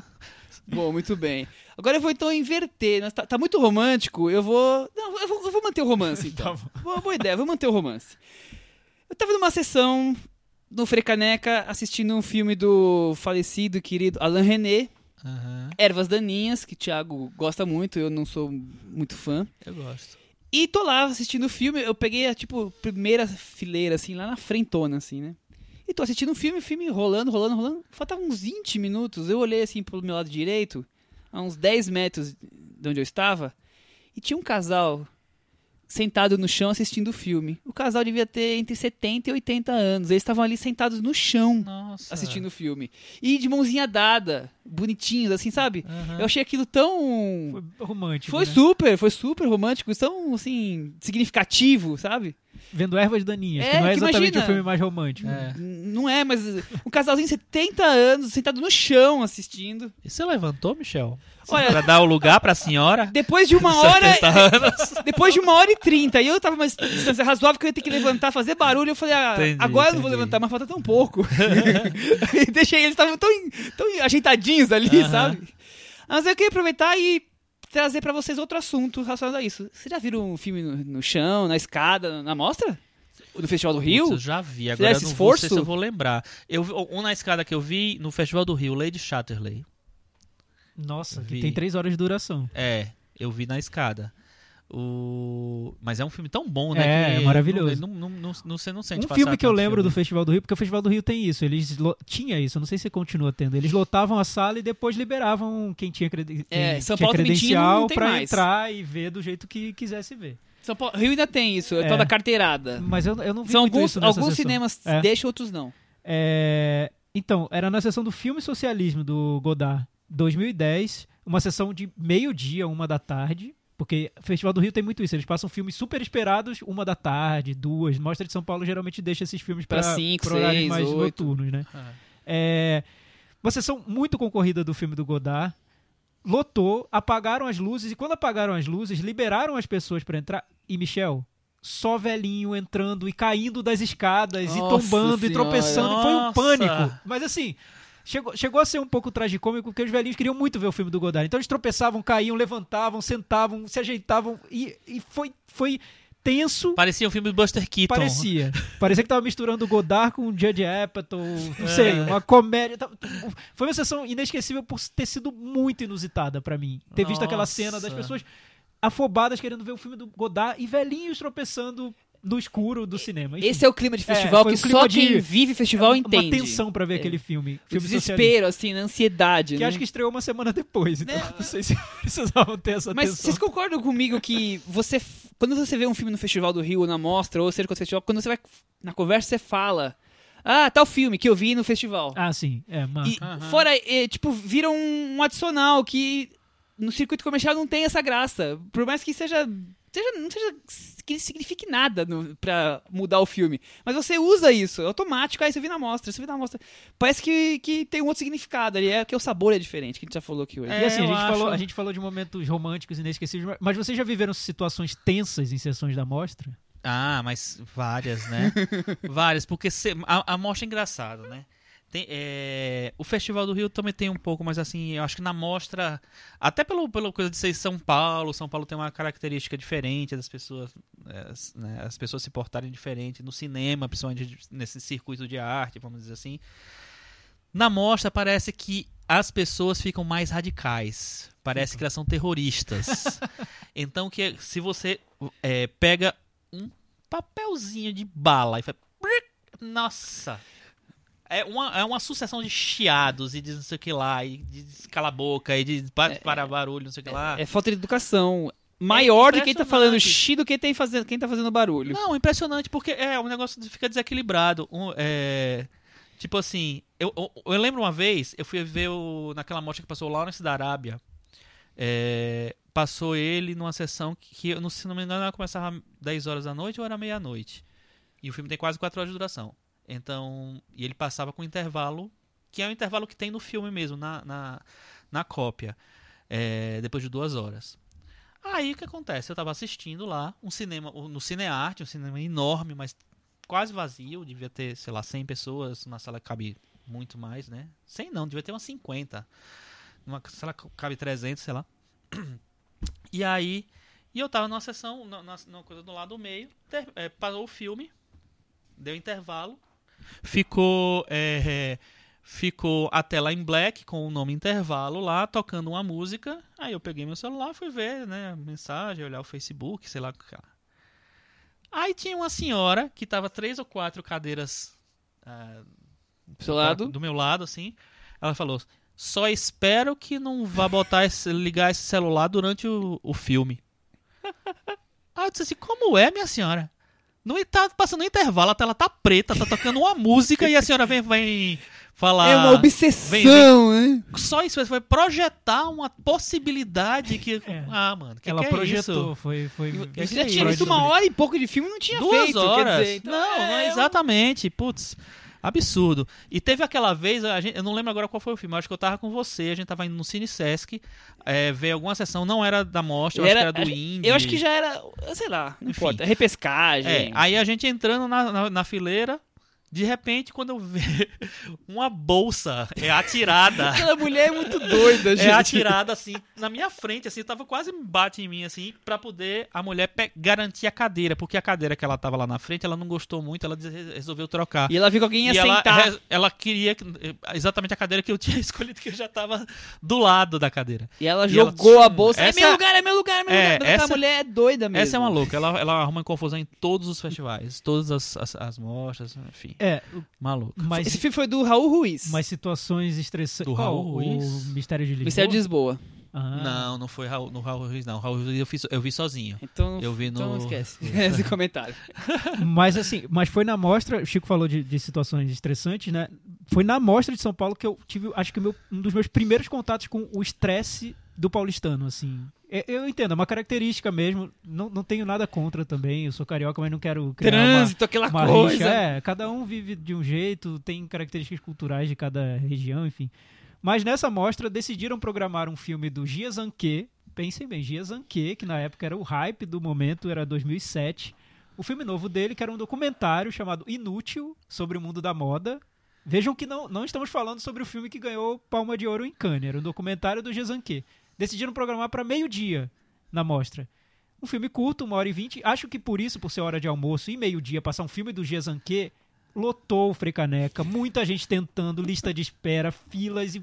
Uma loucura pra ver aquele filme na sessão do meio-dia. Acho que nessa sessão tava até o Fernando Meirelles. Eu lembro que ele entrou na sessão no meio. Enfim, a sala lotada, todo mundo querendo que, que o filme começasse. E aí, o que aconteceu? O pesadelo de quem vai à mostra. Atrasam, atrasou a sessão. Começou a atrasar. Esse é o pesadelo. Porque, claro, as pessoas programam vários filmes. Maratonista, isso é a pior coisa. Se um atrasa, sua vida vira um inferno. E esse começou a atrasar, mas atrasou cinco minutos por aí. Quando começou a projetar o filme, as pessoas já estavam gritando: Começa, começa isso, que absurdo, atraso, ah meu Deus do céu, vou perder meu filme, eu tô programando, o que vocês acham que eu sou? Já paguei ingresso. blá, blá." Começou o filme. Começou. E começou, como sempre, pela vinheta da mostra. A vinheta deve durar, não sei, segundos, 30, 30 segundos. segundos, 30 é. segundos. Começou a vinheta da mostra, começou a vinheta, uma mulher gritou: Cortem a vinheta! Aí eu, olhei, eu pensei assim, gente, sério, a vinheta tem 30 segundos, assim. Não adianta, não importa se cortar a vinheta, não vai ficar mais curta a sessão, assim, não vai ser, não vai resolver o problema dela. Mas eu acho que o estresse fica tão, tão intenso nessas sessões que são lotadas e que começam a, a atrasar que as pessoas são capazes de. dessas loucuras. Loucuras, né? Pedir pra cortar a vinheta, por exemplo. Da E, e- e é, é- é foda, porque de vez em quando você entra na piração. Então, tudo bem. Assim, eu, eu acho, eu sou muito, eu acho muito tolerável é, várias coisas. Por exemplo, você vai, ah, o povo fica, ah, porque vai comer pipoca no cinema. Pipoca se come no cinema. Pipoca se vende no cinema. Se se vende no cinema, né, por que, que a pessoa não pode comer?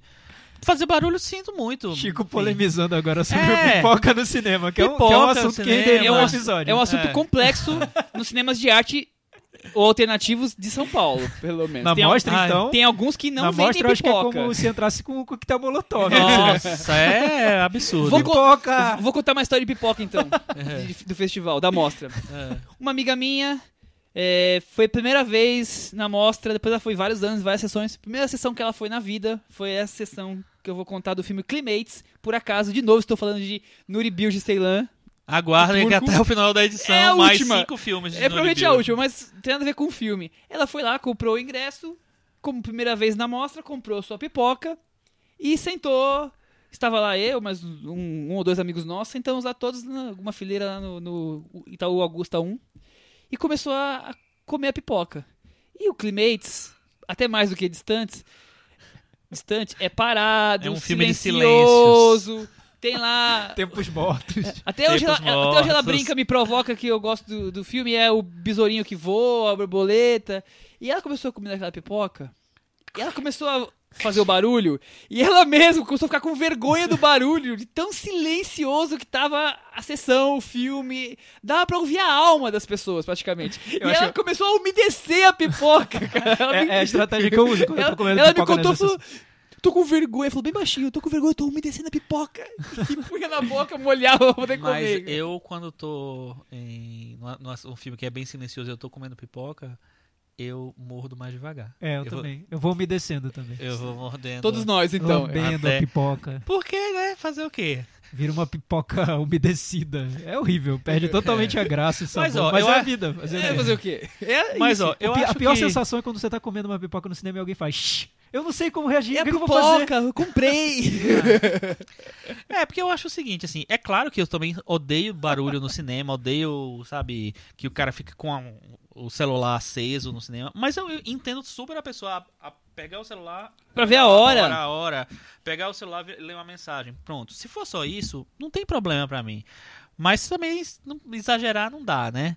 Mas tem gente, pelo amor de Deus. Não, é- O problema é aquela pessoa que desliga do filme e fica só no celular.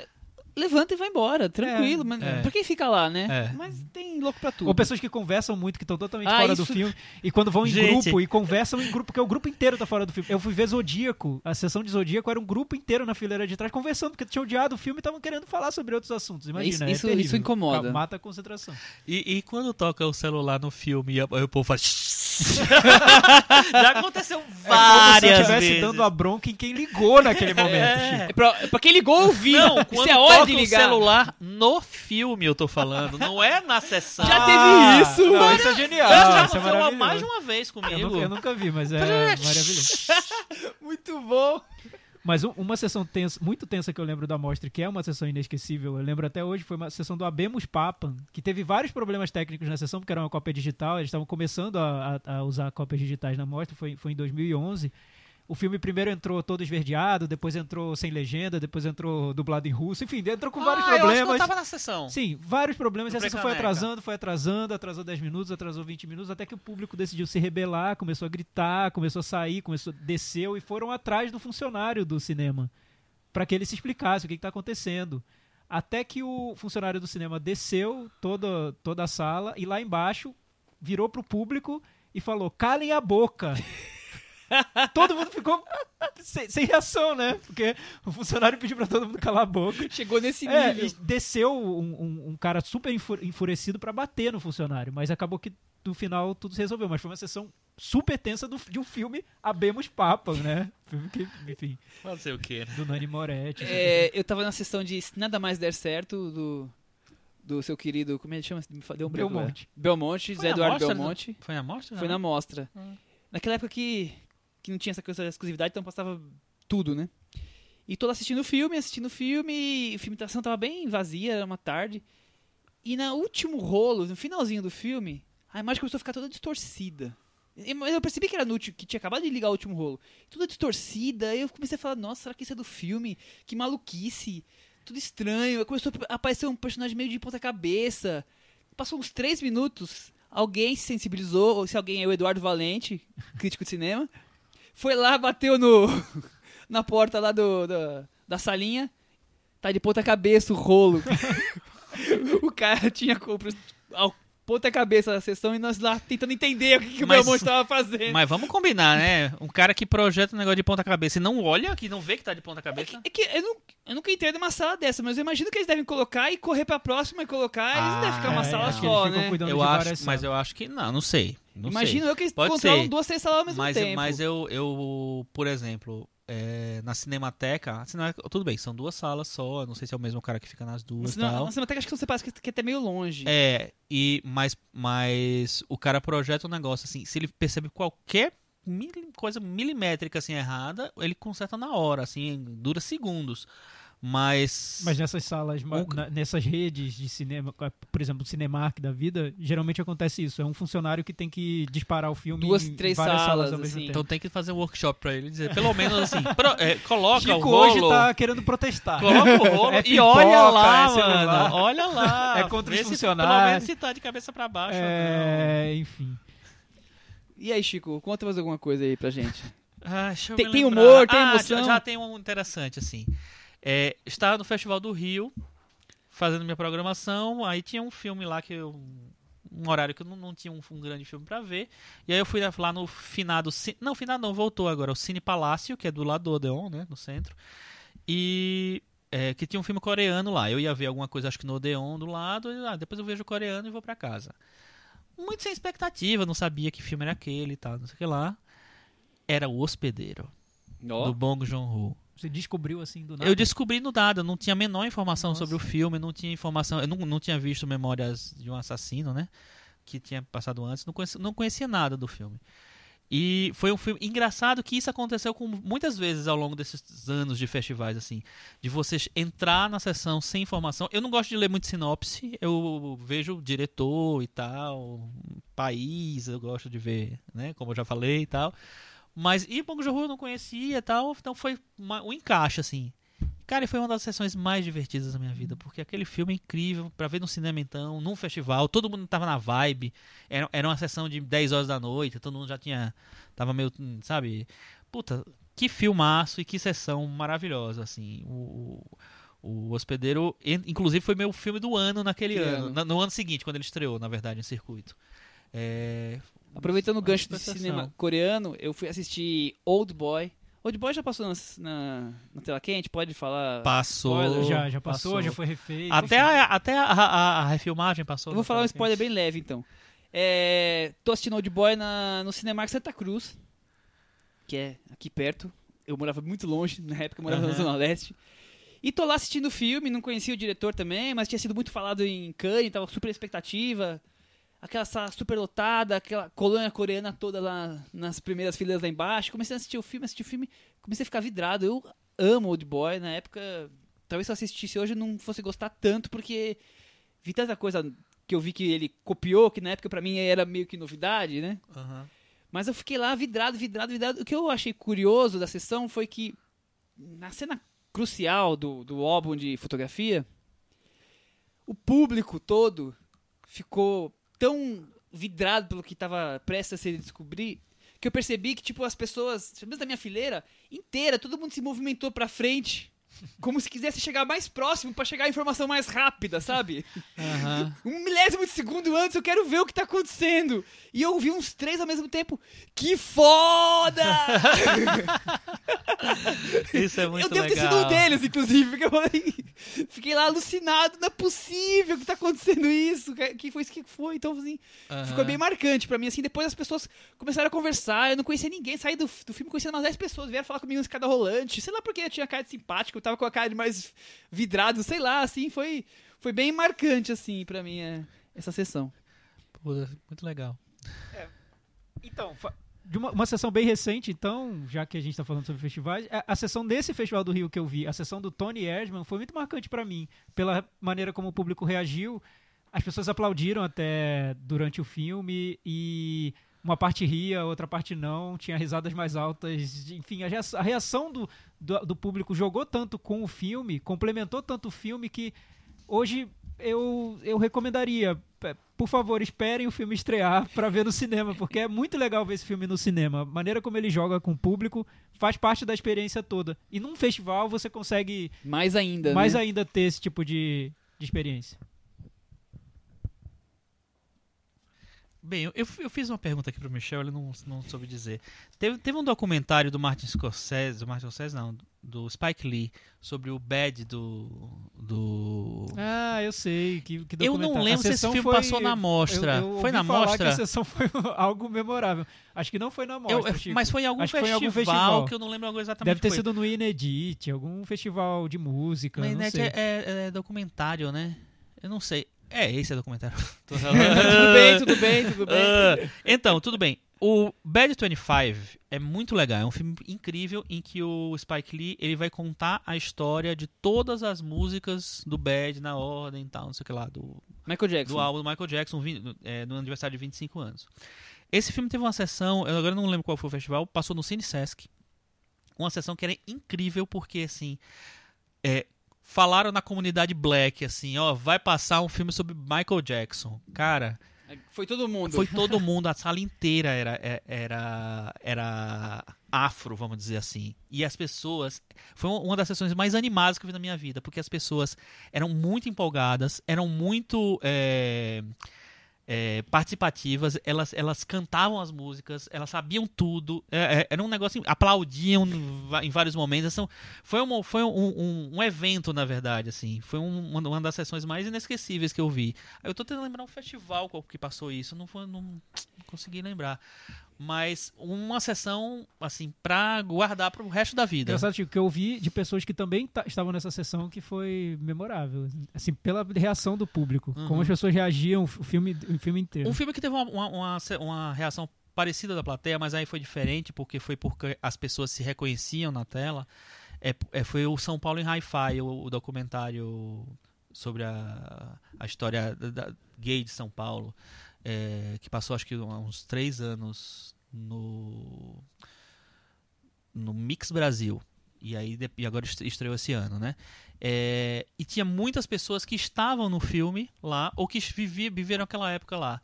E aí foi incrível, porque eu assisti, as- aí tinha a gente chorando do meu lado, sabe? Se en- envolvendo com todas as histórias que estavam ali, é, ou se vendo tal. A Fafá de Belém aparecia em uma cena do filme, aí ela tava na plateia, e aí na quando, quando ela aparecia, era, era um, um furor, né? aparece por 5 segundos. É, eu acho muito, muito legal quando tem esse, esse tipo de envolvimento da plateia com, a, com o, o filme, com a obra, porque é, quebra muito né, dessa coisa Gelada de- gelada de ser o espectador Um screen ali, e ali o aqui. artista tá fazendo o trabalho dele ali. É, eu acho muito, muito legal. É, e outra coisa que eu ia falar da, da mostra, que é legal, você, você- acho que você falou em algum momento, foi você, não lembro direito. Ah, foi você, falando de coreanos. Eu, Michel, tá? lá. Eu, Michel. Você, Michel. É, a mostra é muito interessante porque ela também forma, é, leva comunidades pro cinema. Eu né? acho muito legal isso. Então, por exemplo, eu lembro na primeira mostra que eu fui, passou Kadosh do Amos Gitai, um dos favoritos do Michel. Que conste nos autos que não foi eu que Na época em que eu assistia filme do Amos Gitai ainda, que eu não sabia direito, né? Depois que eu soube, parei. Aí, é, E aquela comunidade judia absurda, todo mundo assistindo. Então você vai ver um filme japonês na mostra, tem uma comunidade absurda de filme japonês. Você vai ver um filme gay na mostra, tem uma comunidade absurda Tem- tem essa- LGBT. Essas panelinhas, É, digamos assim. E é, é muito legal isso, porque assim, ao mesmo tempo em que parece limitador um filme só funcionar teoricamente para aquela para um, um micro-universo ali, também tem a questão da representação na tela. As pessoas querem se ver, querem ver a história delas, querem ver a religião delas, querem ver a Ou de seus parentes, É, ancestrais, é- é muito é, fi- legal. é, filme do Koreda geralmente é um público Bem, Bem japonês, oriental. tem É. do Kurosawa também. Kurosawa também, né? é, A, a gente falou sobre mostra e, e Festival do Rio, sobre o Indie, tudo. Eu lembro aqui rapidamente também do Festival de Brasília, lá em Brasília, e do Festival Internacional de Cinema de lá. Eu acabei crescendo com esses festivais também, porque eu só vim pra mostra e fui pro Festival do Rio de- muito tempo depois de, de começar a gostar de cinema e, e ver filmes, né? No Festival de Brasília teve uma sessão que pra mim foi muito marcante, que foi a sessão do filme póstumo do diretor que era o diretor bombeiro de Brasília, que era considerado um diretor de filmes trash, porque os filmes eram muito mal feitos, tudo, só que ele fazia tudo do bolso dele. E nessa sessão dele, o nome dele é Afonso Braza, o filme chama Aham. O Eixo da Morte. E ele, ele tinha morrido, e nessa se- sessão ele reuniu todos, ah, os produtores reuniram todos os atores que participaram do filme, as pessoas que gostavam dele, todos para ver, assistir ao filme uma sessão que passou à tarde. E foi exatamente isso que o Chico falou sobre a sessão do Michael Jackson. Foi impressionante como as pessoas reagiram. Parecia que elas estavam vendo o Cidadão Kane, assim. E, É muito e era um legal. filme trash, né? Sim, é muito legal essas É, coisas. é muito legal quando as pessoas em festivais se reconhecem. E, e- e tem muitas sessões com atores dos filmes, com técnicos, com familiares. E isso é bem comum na mostra. Vou contar agora mais duas curiosidades que eu passei. A primeira foi engraçada pela situação de cinéfilo doente, né? Tô na Cinemateca pra assistir um filme, acho que era Amanhecer ou Consequências, um filme dinamarquês, que não ficou muito conhecido. Sentado na, na sala Petro... Amanhecer da saga Crepúsculo? Crepúsculo? Não, não é. Tô na sala Petrobras, que é aquela sala menor, mais, mais antiga, na última fileira.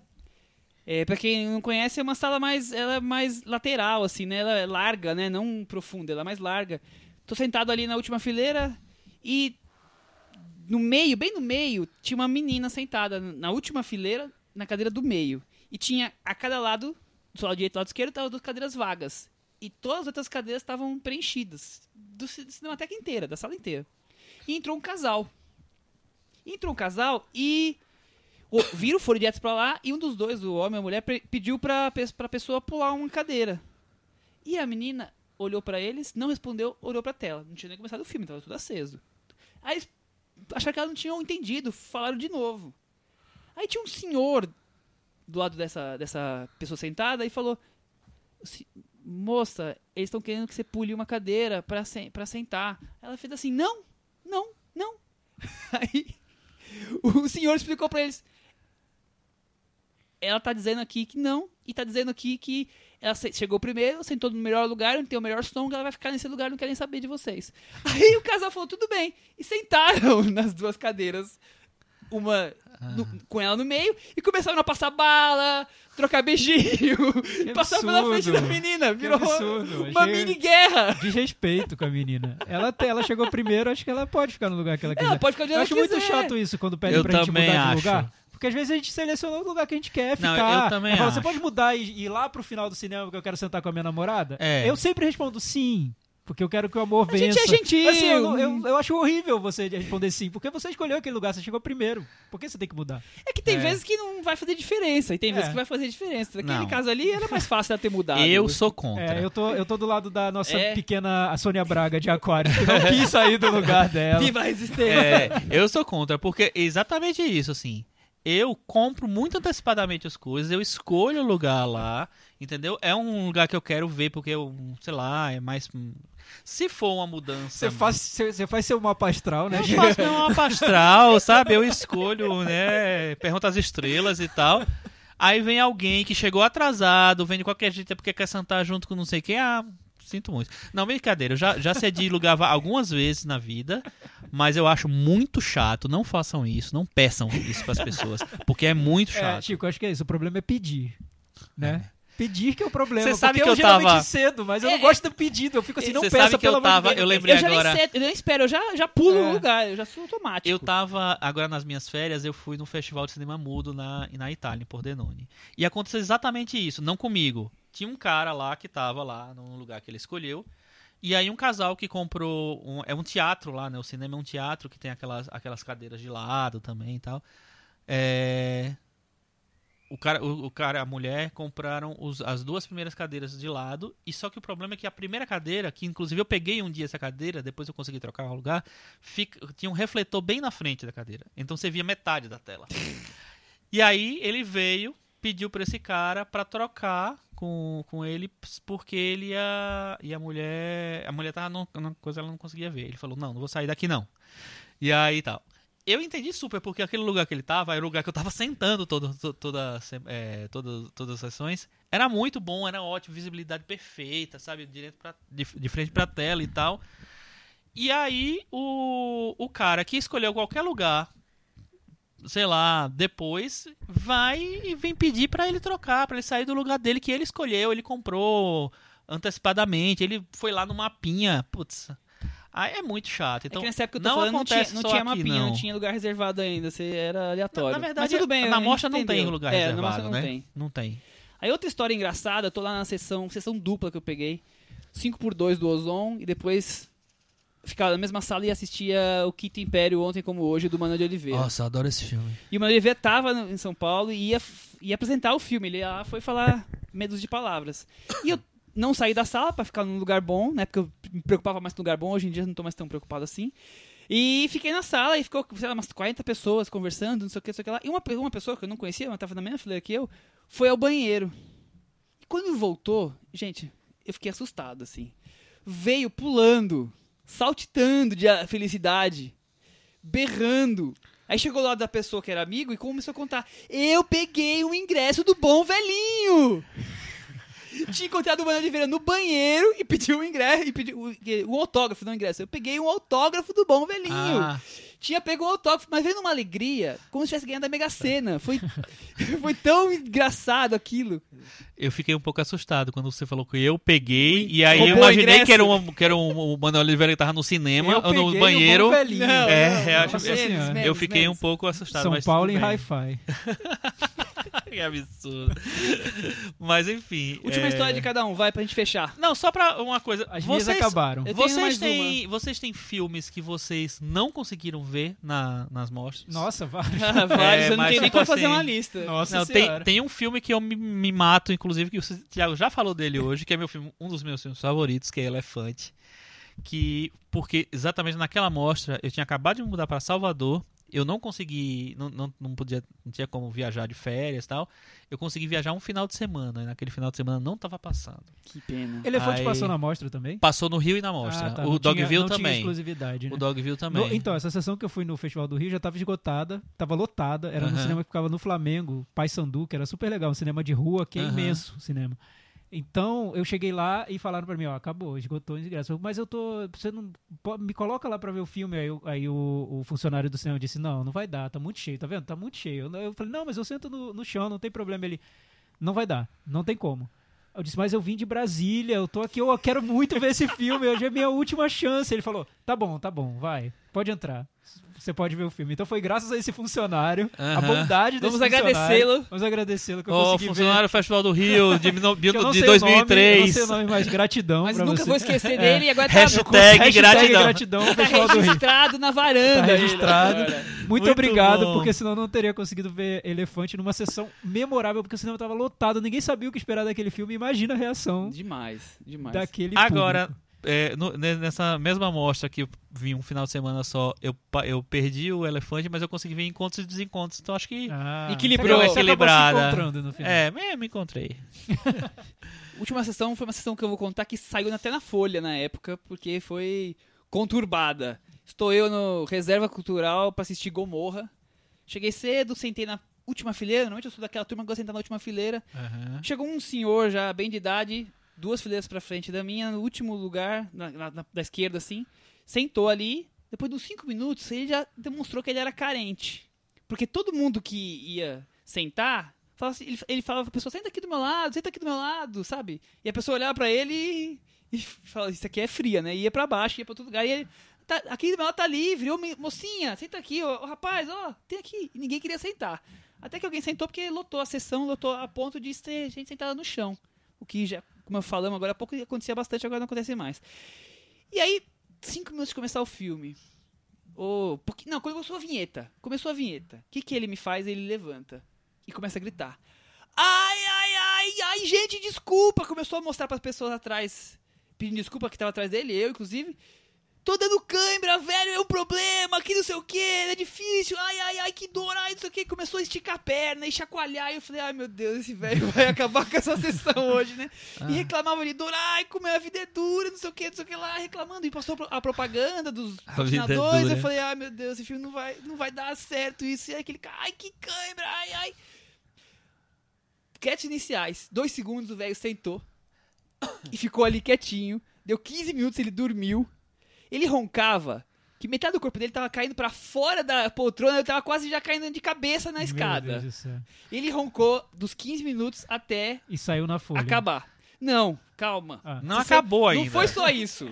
Aí o filme rolou, do meu lado aquele, aquele ronco ensurdecedor.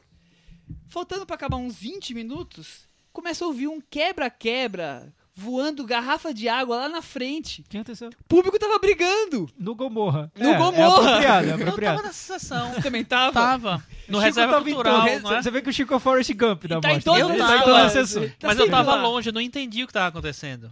Com com o velhinho ou com a briga? O velhinho não tô lembrando, mas a briga eu lembro. Alguém tava conversando, sentado no chão, tava conversando. E a pessoa que tava, que tava sentada na poltrona reclamou pra pessoa parar de falar. E a pessoa do chão, que entrou depois, jogou a garrafa de água na pessoa que tava Nossa, reclamando. Nossa E saiu na mão, empurrou o outro, quase que para Eu a já vi aqui em São Paulo jogarem saco de pipoca na cara de outra pessoa, mas garrafa de água ainda É, só, muitas só emo- Carlinhos Brown. né? Muitas emoções, É. muitas emoções. Só no Carlinhos Só não Brown. Carlinhos Brown. É, o- o- lembrando que o episódio de hoje do podcast é uma homenagem ao Lave Dias, né? Que a gente vai. É. Até a não tem madruga. fim, não tem fim. Só uma coisa, Michel. Esse senhor que deu esse problema na sessão é aquele senhor? Não, não, não, Ah, não, tá. não. Só É, pra... Então, aí, aí aproveitando, a senhor. gente não falou, né, mas acho que é um tema para uma outra edição das figuraças da Mostra de São Ah, a gente Paulo. pode, a gente pode fazer um, um dos próximos que vai ter sobre a mostra, os próximos dois. A gente Eu pode lembro fazer de um senhor um... que dizia que via todos os filmes. Ele entrava nas sessões conversando com todo mundo e dizia: Eu vi já 250. Na primeira, primeira semana da mostra, eu vi já 250 filmes. Aí fala: Como assim? Não, é que eu vi o Festival do O Rio, Rio eu vi o Indy, eu vi São Sebastião, enfim, eu vi, vi 250 filmes. Aí todo mundo: Meu Deus, nossa, tal. Aí ele: E o melhor filme que eu vi. Aí. Todo mundo, eu lembro, eu lembro dessa sessão porque ele chegou e ia falar sobre o melhor filme que ele viu, depois de ter visto 200 e cacetada de E aí ele morreu antes de Aí ele- falar. E o melhor filme que eu vi, Michel, Eu lembro Chico, todo mundo virou pra ver, porque imagina, pessoas na mostra tão loucas querendo saber qual é o filme. Tem né? boca a boca, qual é o filme da comentam. mostra, qual é a obra-prima daquele ano e tal. O melhor filme que eu vi foi o menino do pijama listrado. aí, to- aí todo mundo virou e falou: Ah! Cala a boca. Eu acho que é uma boa maneira de a gente parar a conversa por aqui. Muito bom. Muito Esse bom. acabou, com chave de ouro o negócio. Então, gente, aguardem as próximas semanas, vamos repercutir muita coisa da mostra. Vai ter filmes também que estão estreando, mas o assunto principal será a mostra. E como eu estou falando de mostra, começamos no finalzinho do nosso programa. Recomendações para esse ano de mostra? Filmes que nós não vimos e estamos esperando, ou que já vimos e Olha, eu, eu tô esperando, eu quero ver o Patterson, do Jim Jarmusch. É um É, diretor que eu é um acompanho. filme que eu quero sei- ver também. É um dos- eu, dos- eu dos gostei três, quatro muito mais do- do que- esperados. é aquela coisa de quem é cinéfilo, né? Eu não gosto de ler spoiler de sinopse, mas eu gosto muito de ler sobre os filmes. E eu gostei muito do que eu li sobre esse filme. eu gostei muito de ler sobre esse filme, enfim. Eu quero muito ver o Patterson do, do Jim Jarmusch. Muito bem. E aí, Chico? Eu quero ver o Lave Dias, né? Eu quero ver o Lave Dias de 8 horas. Vamos ver o que, que vai acontecer. É, e eu vou indicar então o que eu já vi, porque foi o que sobrou aqui dos mais Qual o famosos. nome do Love Dias de 8 horas, Chico? Canção. Para um doloroso mistério. Isso. E eu vou deixar a indicação, não percam, El, da, do Paul Verhoeven, com a Isabelle Huppert, que é imperdível. Mas tem algum filme menos famoso, que nós falamos dos três mais famosos aí. o- o- esses e o, e o Nascimento de uma Nação são os quatro mais bombados. Tem, Tem, um filme que, coisa... que eu, eu tô bem interessado em ver, mas eu acho que ele vai estrear logo depois é, da mostra. É o Cinema Novo, do Eric Rocha. né, Tá, que é legal. Filho do Glauber Rocha e fez um filme sobre o, sobre o cinema novo, o movimento. Eu acho, tô bem interessado em ver. É, puta, tem vários. É só pra dar um gostinho e pra quem tá ouvindo e não terminou a programação ainda. Tiago, tem algum? É, lembrando agora, eu tenho um filme brasileiro que passou no Festival de Brasília, foi muito elogiado, chamado Martírio, que é um documentário de acho que três horas de duração sobre os índios. É. Tá bem Acho elogiado que é mesmo. dirigido pelo Vincent Carelli. Foi super elogiado. A sessão foi, pelo que me contaram lá de Brasília, foi marcante. Muitas reações do, do público. Diz que é um filme bem contundente. Curioso. Muito bem. Eu tô bem curioso pra assistir Porto, que é um filme dirigido pelo Gabe Klinger, que é brasileiro, que é radicado nos Estados Unidos. É, até porque eu acabei de voltar de Porto, então eu tô curioso pra ver um, filme É sobre a cidade de Porto? É na é, cidade passado de Porto? em Porto. E é um, um romance. Cris, aproveita aqui e me fala que eu nunca sei falar o nome do ator. Como chama? Anthony Yelchin. Anthony Yelchin. Anthony Yelchin, que é, faleceu é o último filme. recentemente. O, o, é. o filme mais recente Eu tô bem dele, curioso né? pra assistir isso daí. É um filme menos badaladinho aí.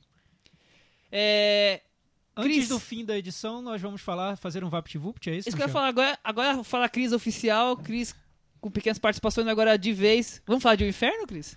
Vamos, do céu ao inferno. Do céu ao inferno? Teve céu nesse filme? Olha, acho que não, hein? Eu, assistindo o filme, cheguei à conclusão que essas assessorias turísticas das cidades deviam contratar o Ron Howard e o Dan Brown para criar obras assim, né? Sei lá, Minas Gerais, o mistério do Aleijadinho, aí leva. eu acho que é, filmes que se passam em museus, assim, né? Vai para o Inhotim, alguma ideia. coisa assim. Eu acho que era uma boa ideia para divulgar as cidades. A assim. joia perdida do MASP. que tem futuro. Eu acho que tem Livro de futuro. Dan Brown Nossa, com Ron Howard Cris, eu achei dirigindo. Genial Não, foi Muito ideia. legal, achei ótimo. Ela ficou quietinha aqui pra tirar essa pérola. Dá, dá uma É. franquia, eu acho. É.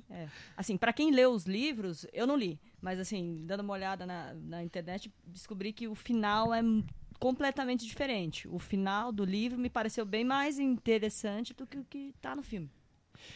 O filme Comparando com o Código da Vinci é a mesma coisa Anjos de sempre. É, é uma nova história mirabolante, cheia de idas e vindas dentro de museus e obras é, culturais, seja elas Tem o Ben literatura. Stiller? Não, não tem Ben Não Stiller. tem Ben Tá. Stiller. É Tom Hanks pulando pra cima e pra baixo, já um pouco com a mais Felicity velhinho. Jones, né? Que vai com a tá Felicity no Jones, agora ele tem sofre de amnésia no começo do filme, A e aí ele vai Felicity lembrando aos Jones, ela poucos. assumiu o papel da Audrey Tatu? Da Audrey é Tatu, o- É o exatamente. mesmo papel? Não, não é o Não, mesmo não. papel, Ah, mas é é- o- ela até no cartaz ela faz o Ela né, entra ela é na... mais ou menos. Entendi. Substitui, mas ela tem A uma persona. posição diferente É. do que a Audrey Tatu nesse- no filme. Ela tem uma... Entendi, tá. Porque Mas o é a protagonista da... mulher, vamos dizer assim, Mas né? é, é, de novo, ele vai salvar o mundo, o mundo vai acabar se ele não conseguir descobrir. Tem a ver nesse filme com Dante, com outros. O outros... mundo vai acabar? Ah, o mundo vai acabar. Vai nesse. acabar? Acabar? Não, acabar tô exagerando. Ele, Ah.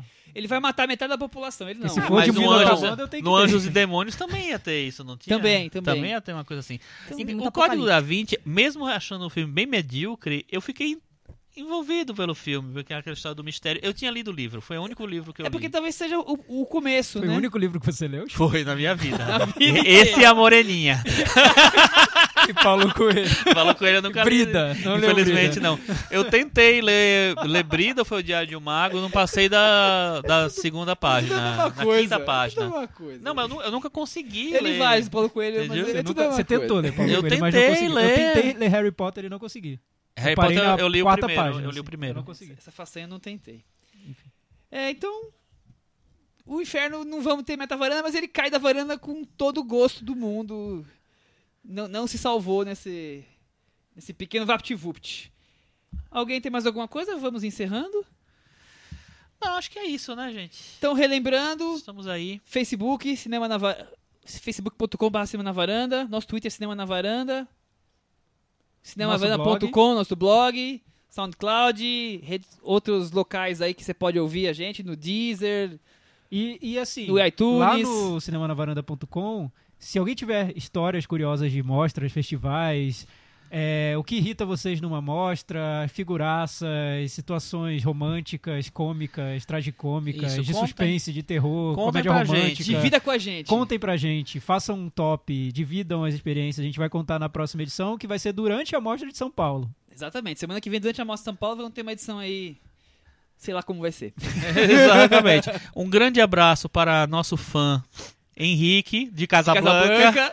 Jorge, da Central da Mostra Henrique e Casablanca é Pedro nome, Lovato, do Rio de Janeiro. Henrique Casablanca, que não é vocalista dos Strokes nem nada, Henrique Hoje é- Casablanca. Hoje é especial pra eles, porque eles reconheceram os varandeiros por aí. Foi, Os foi muito varandeiros legal. estão no mundo, né? Ganharam o mundo. É, ninguém segura a varanda. É. Então, obrigado, gente, e até semana que vem. Tchau. Tchau.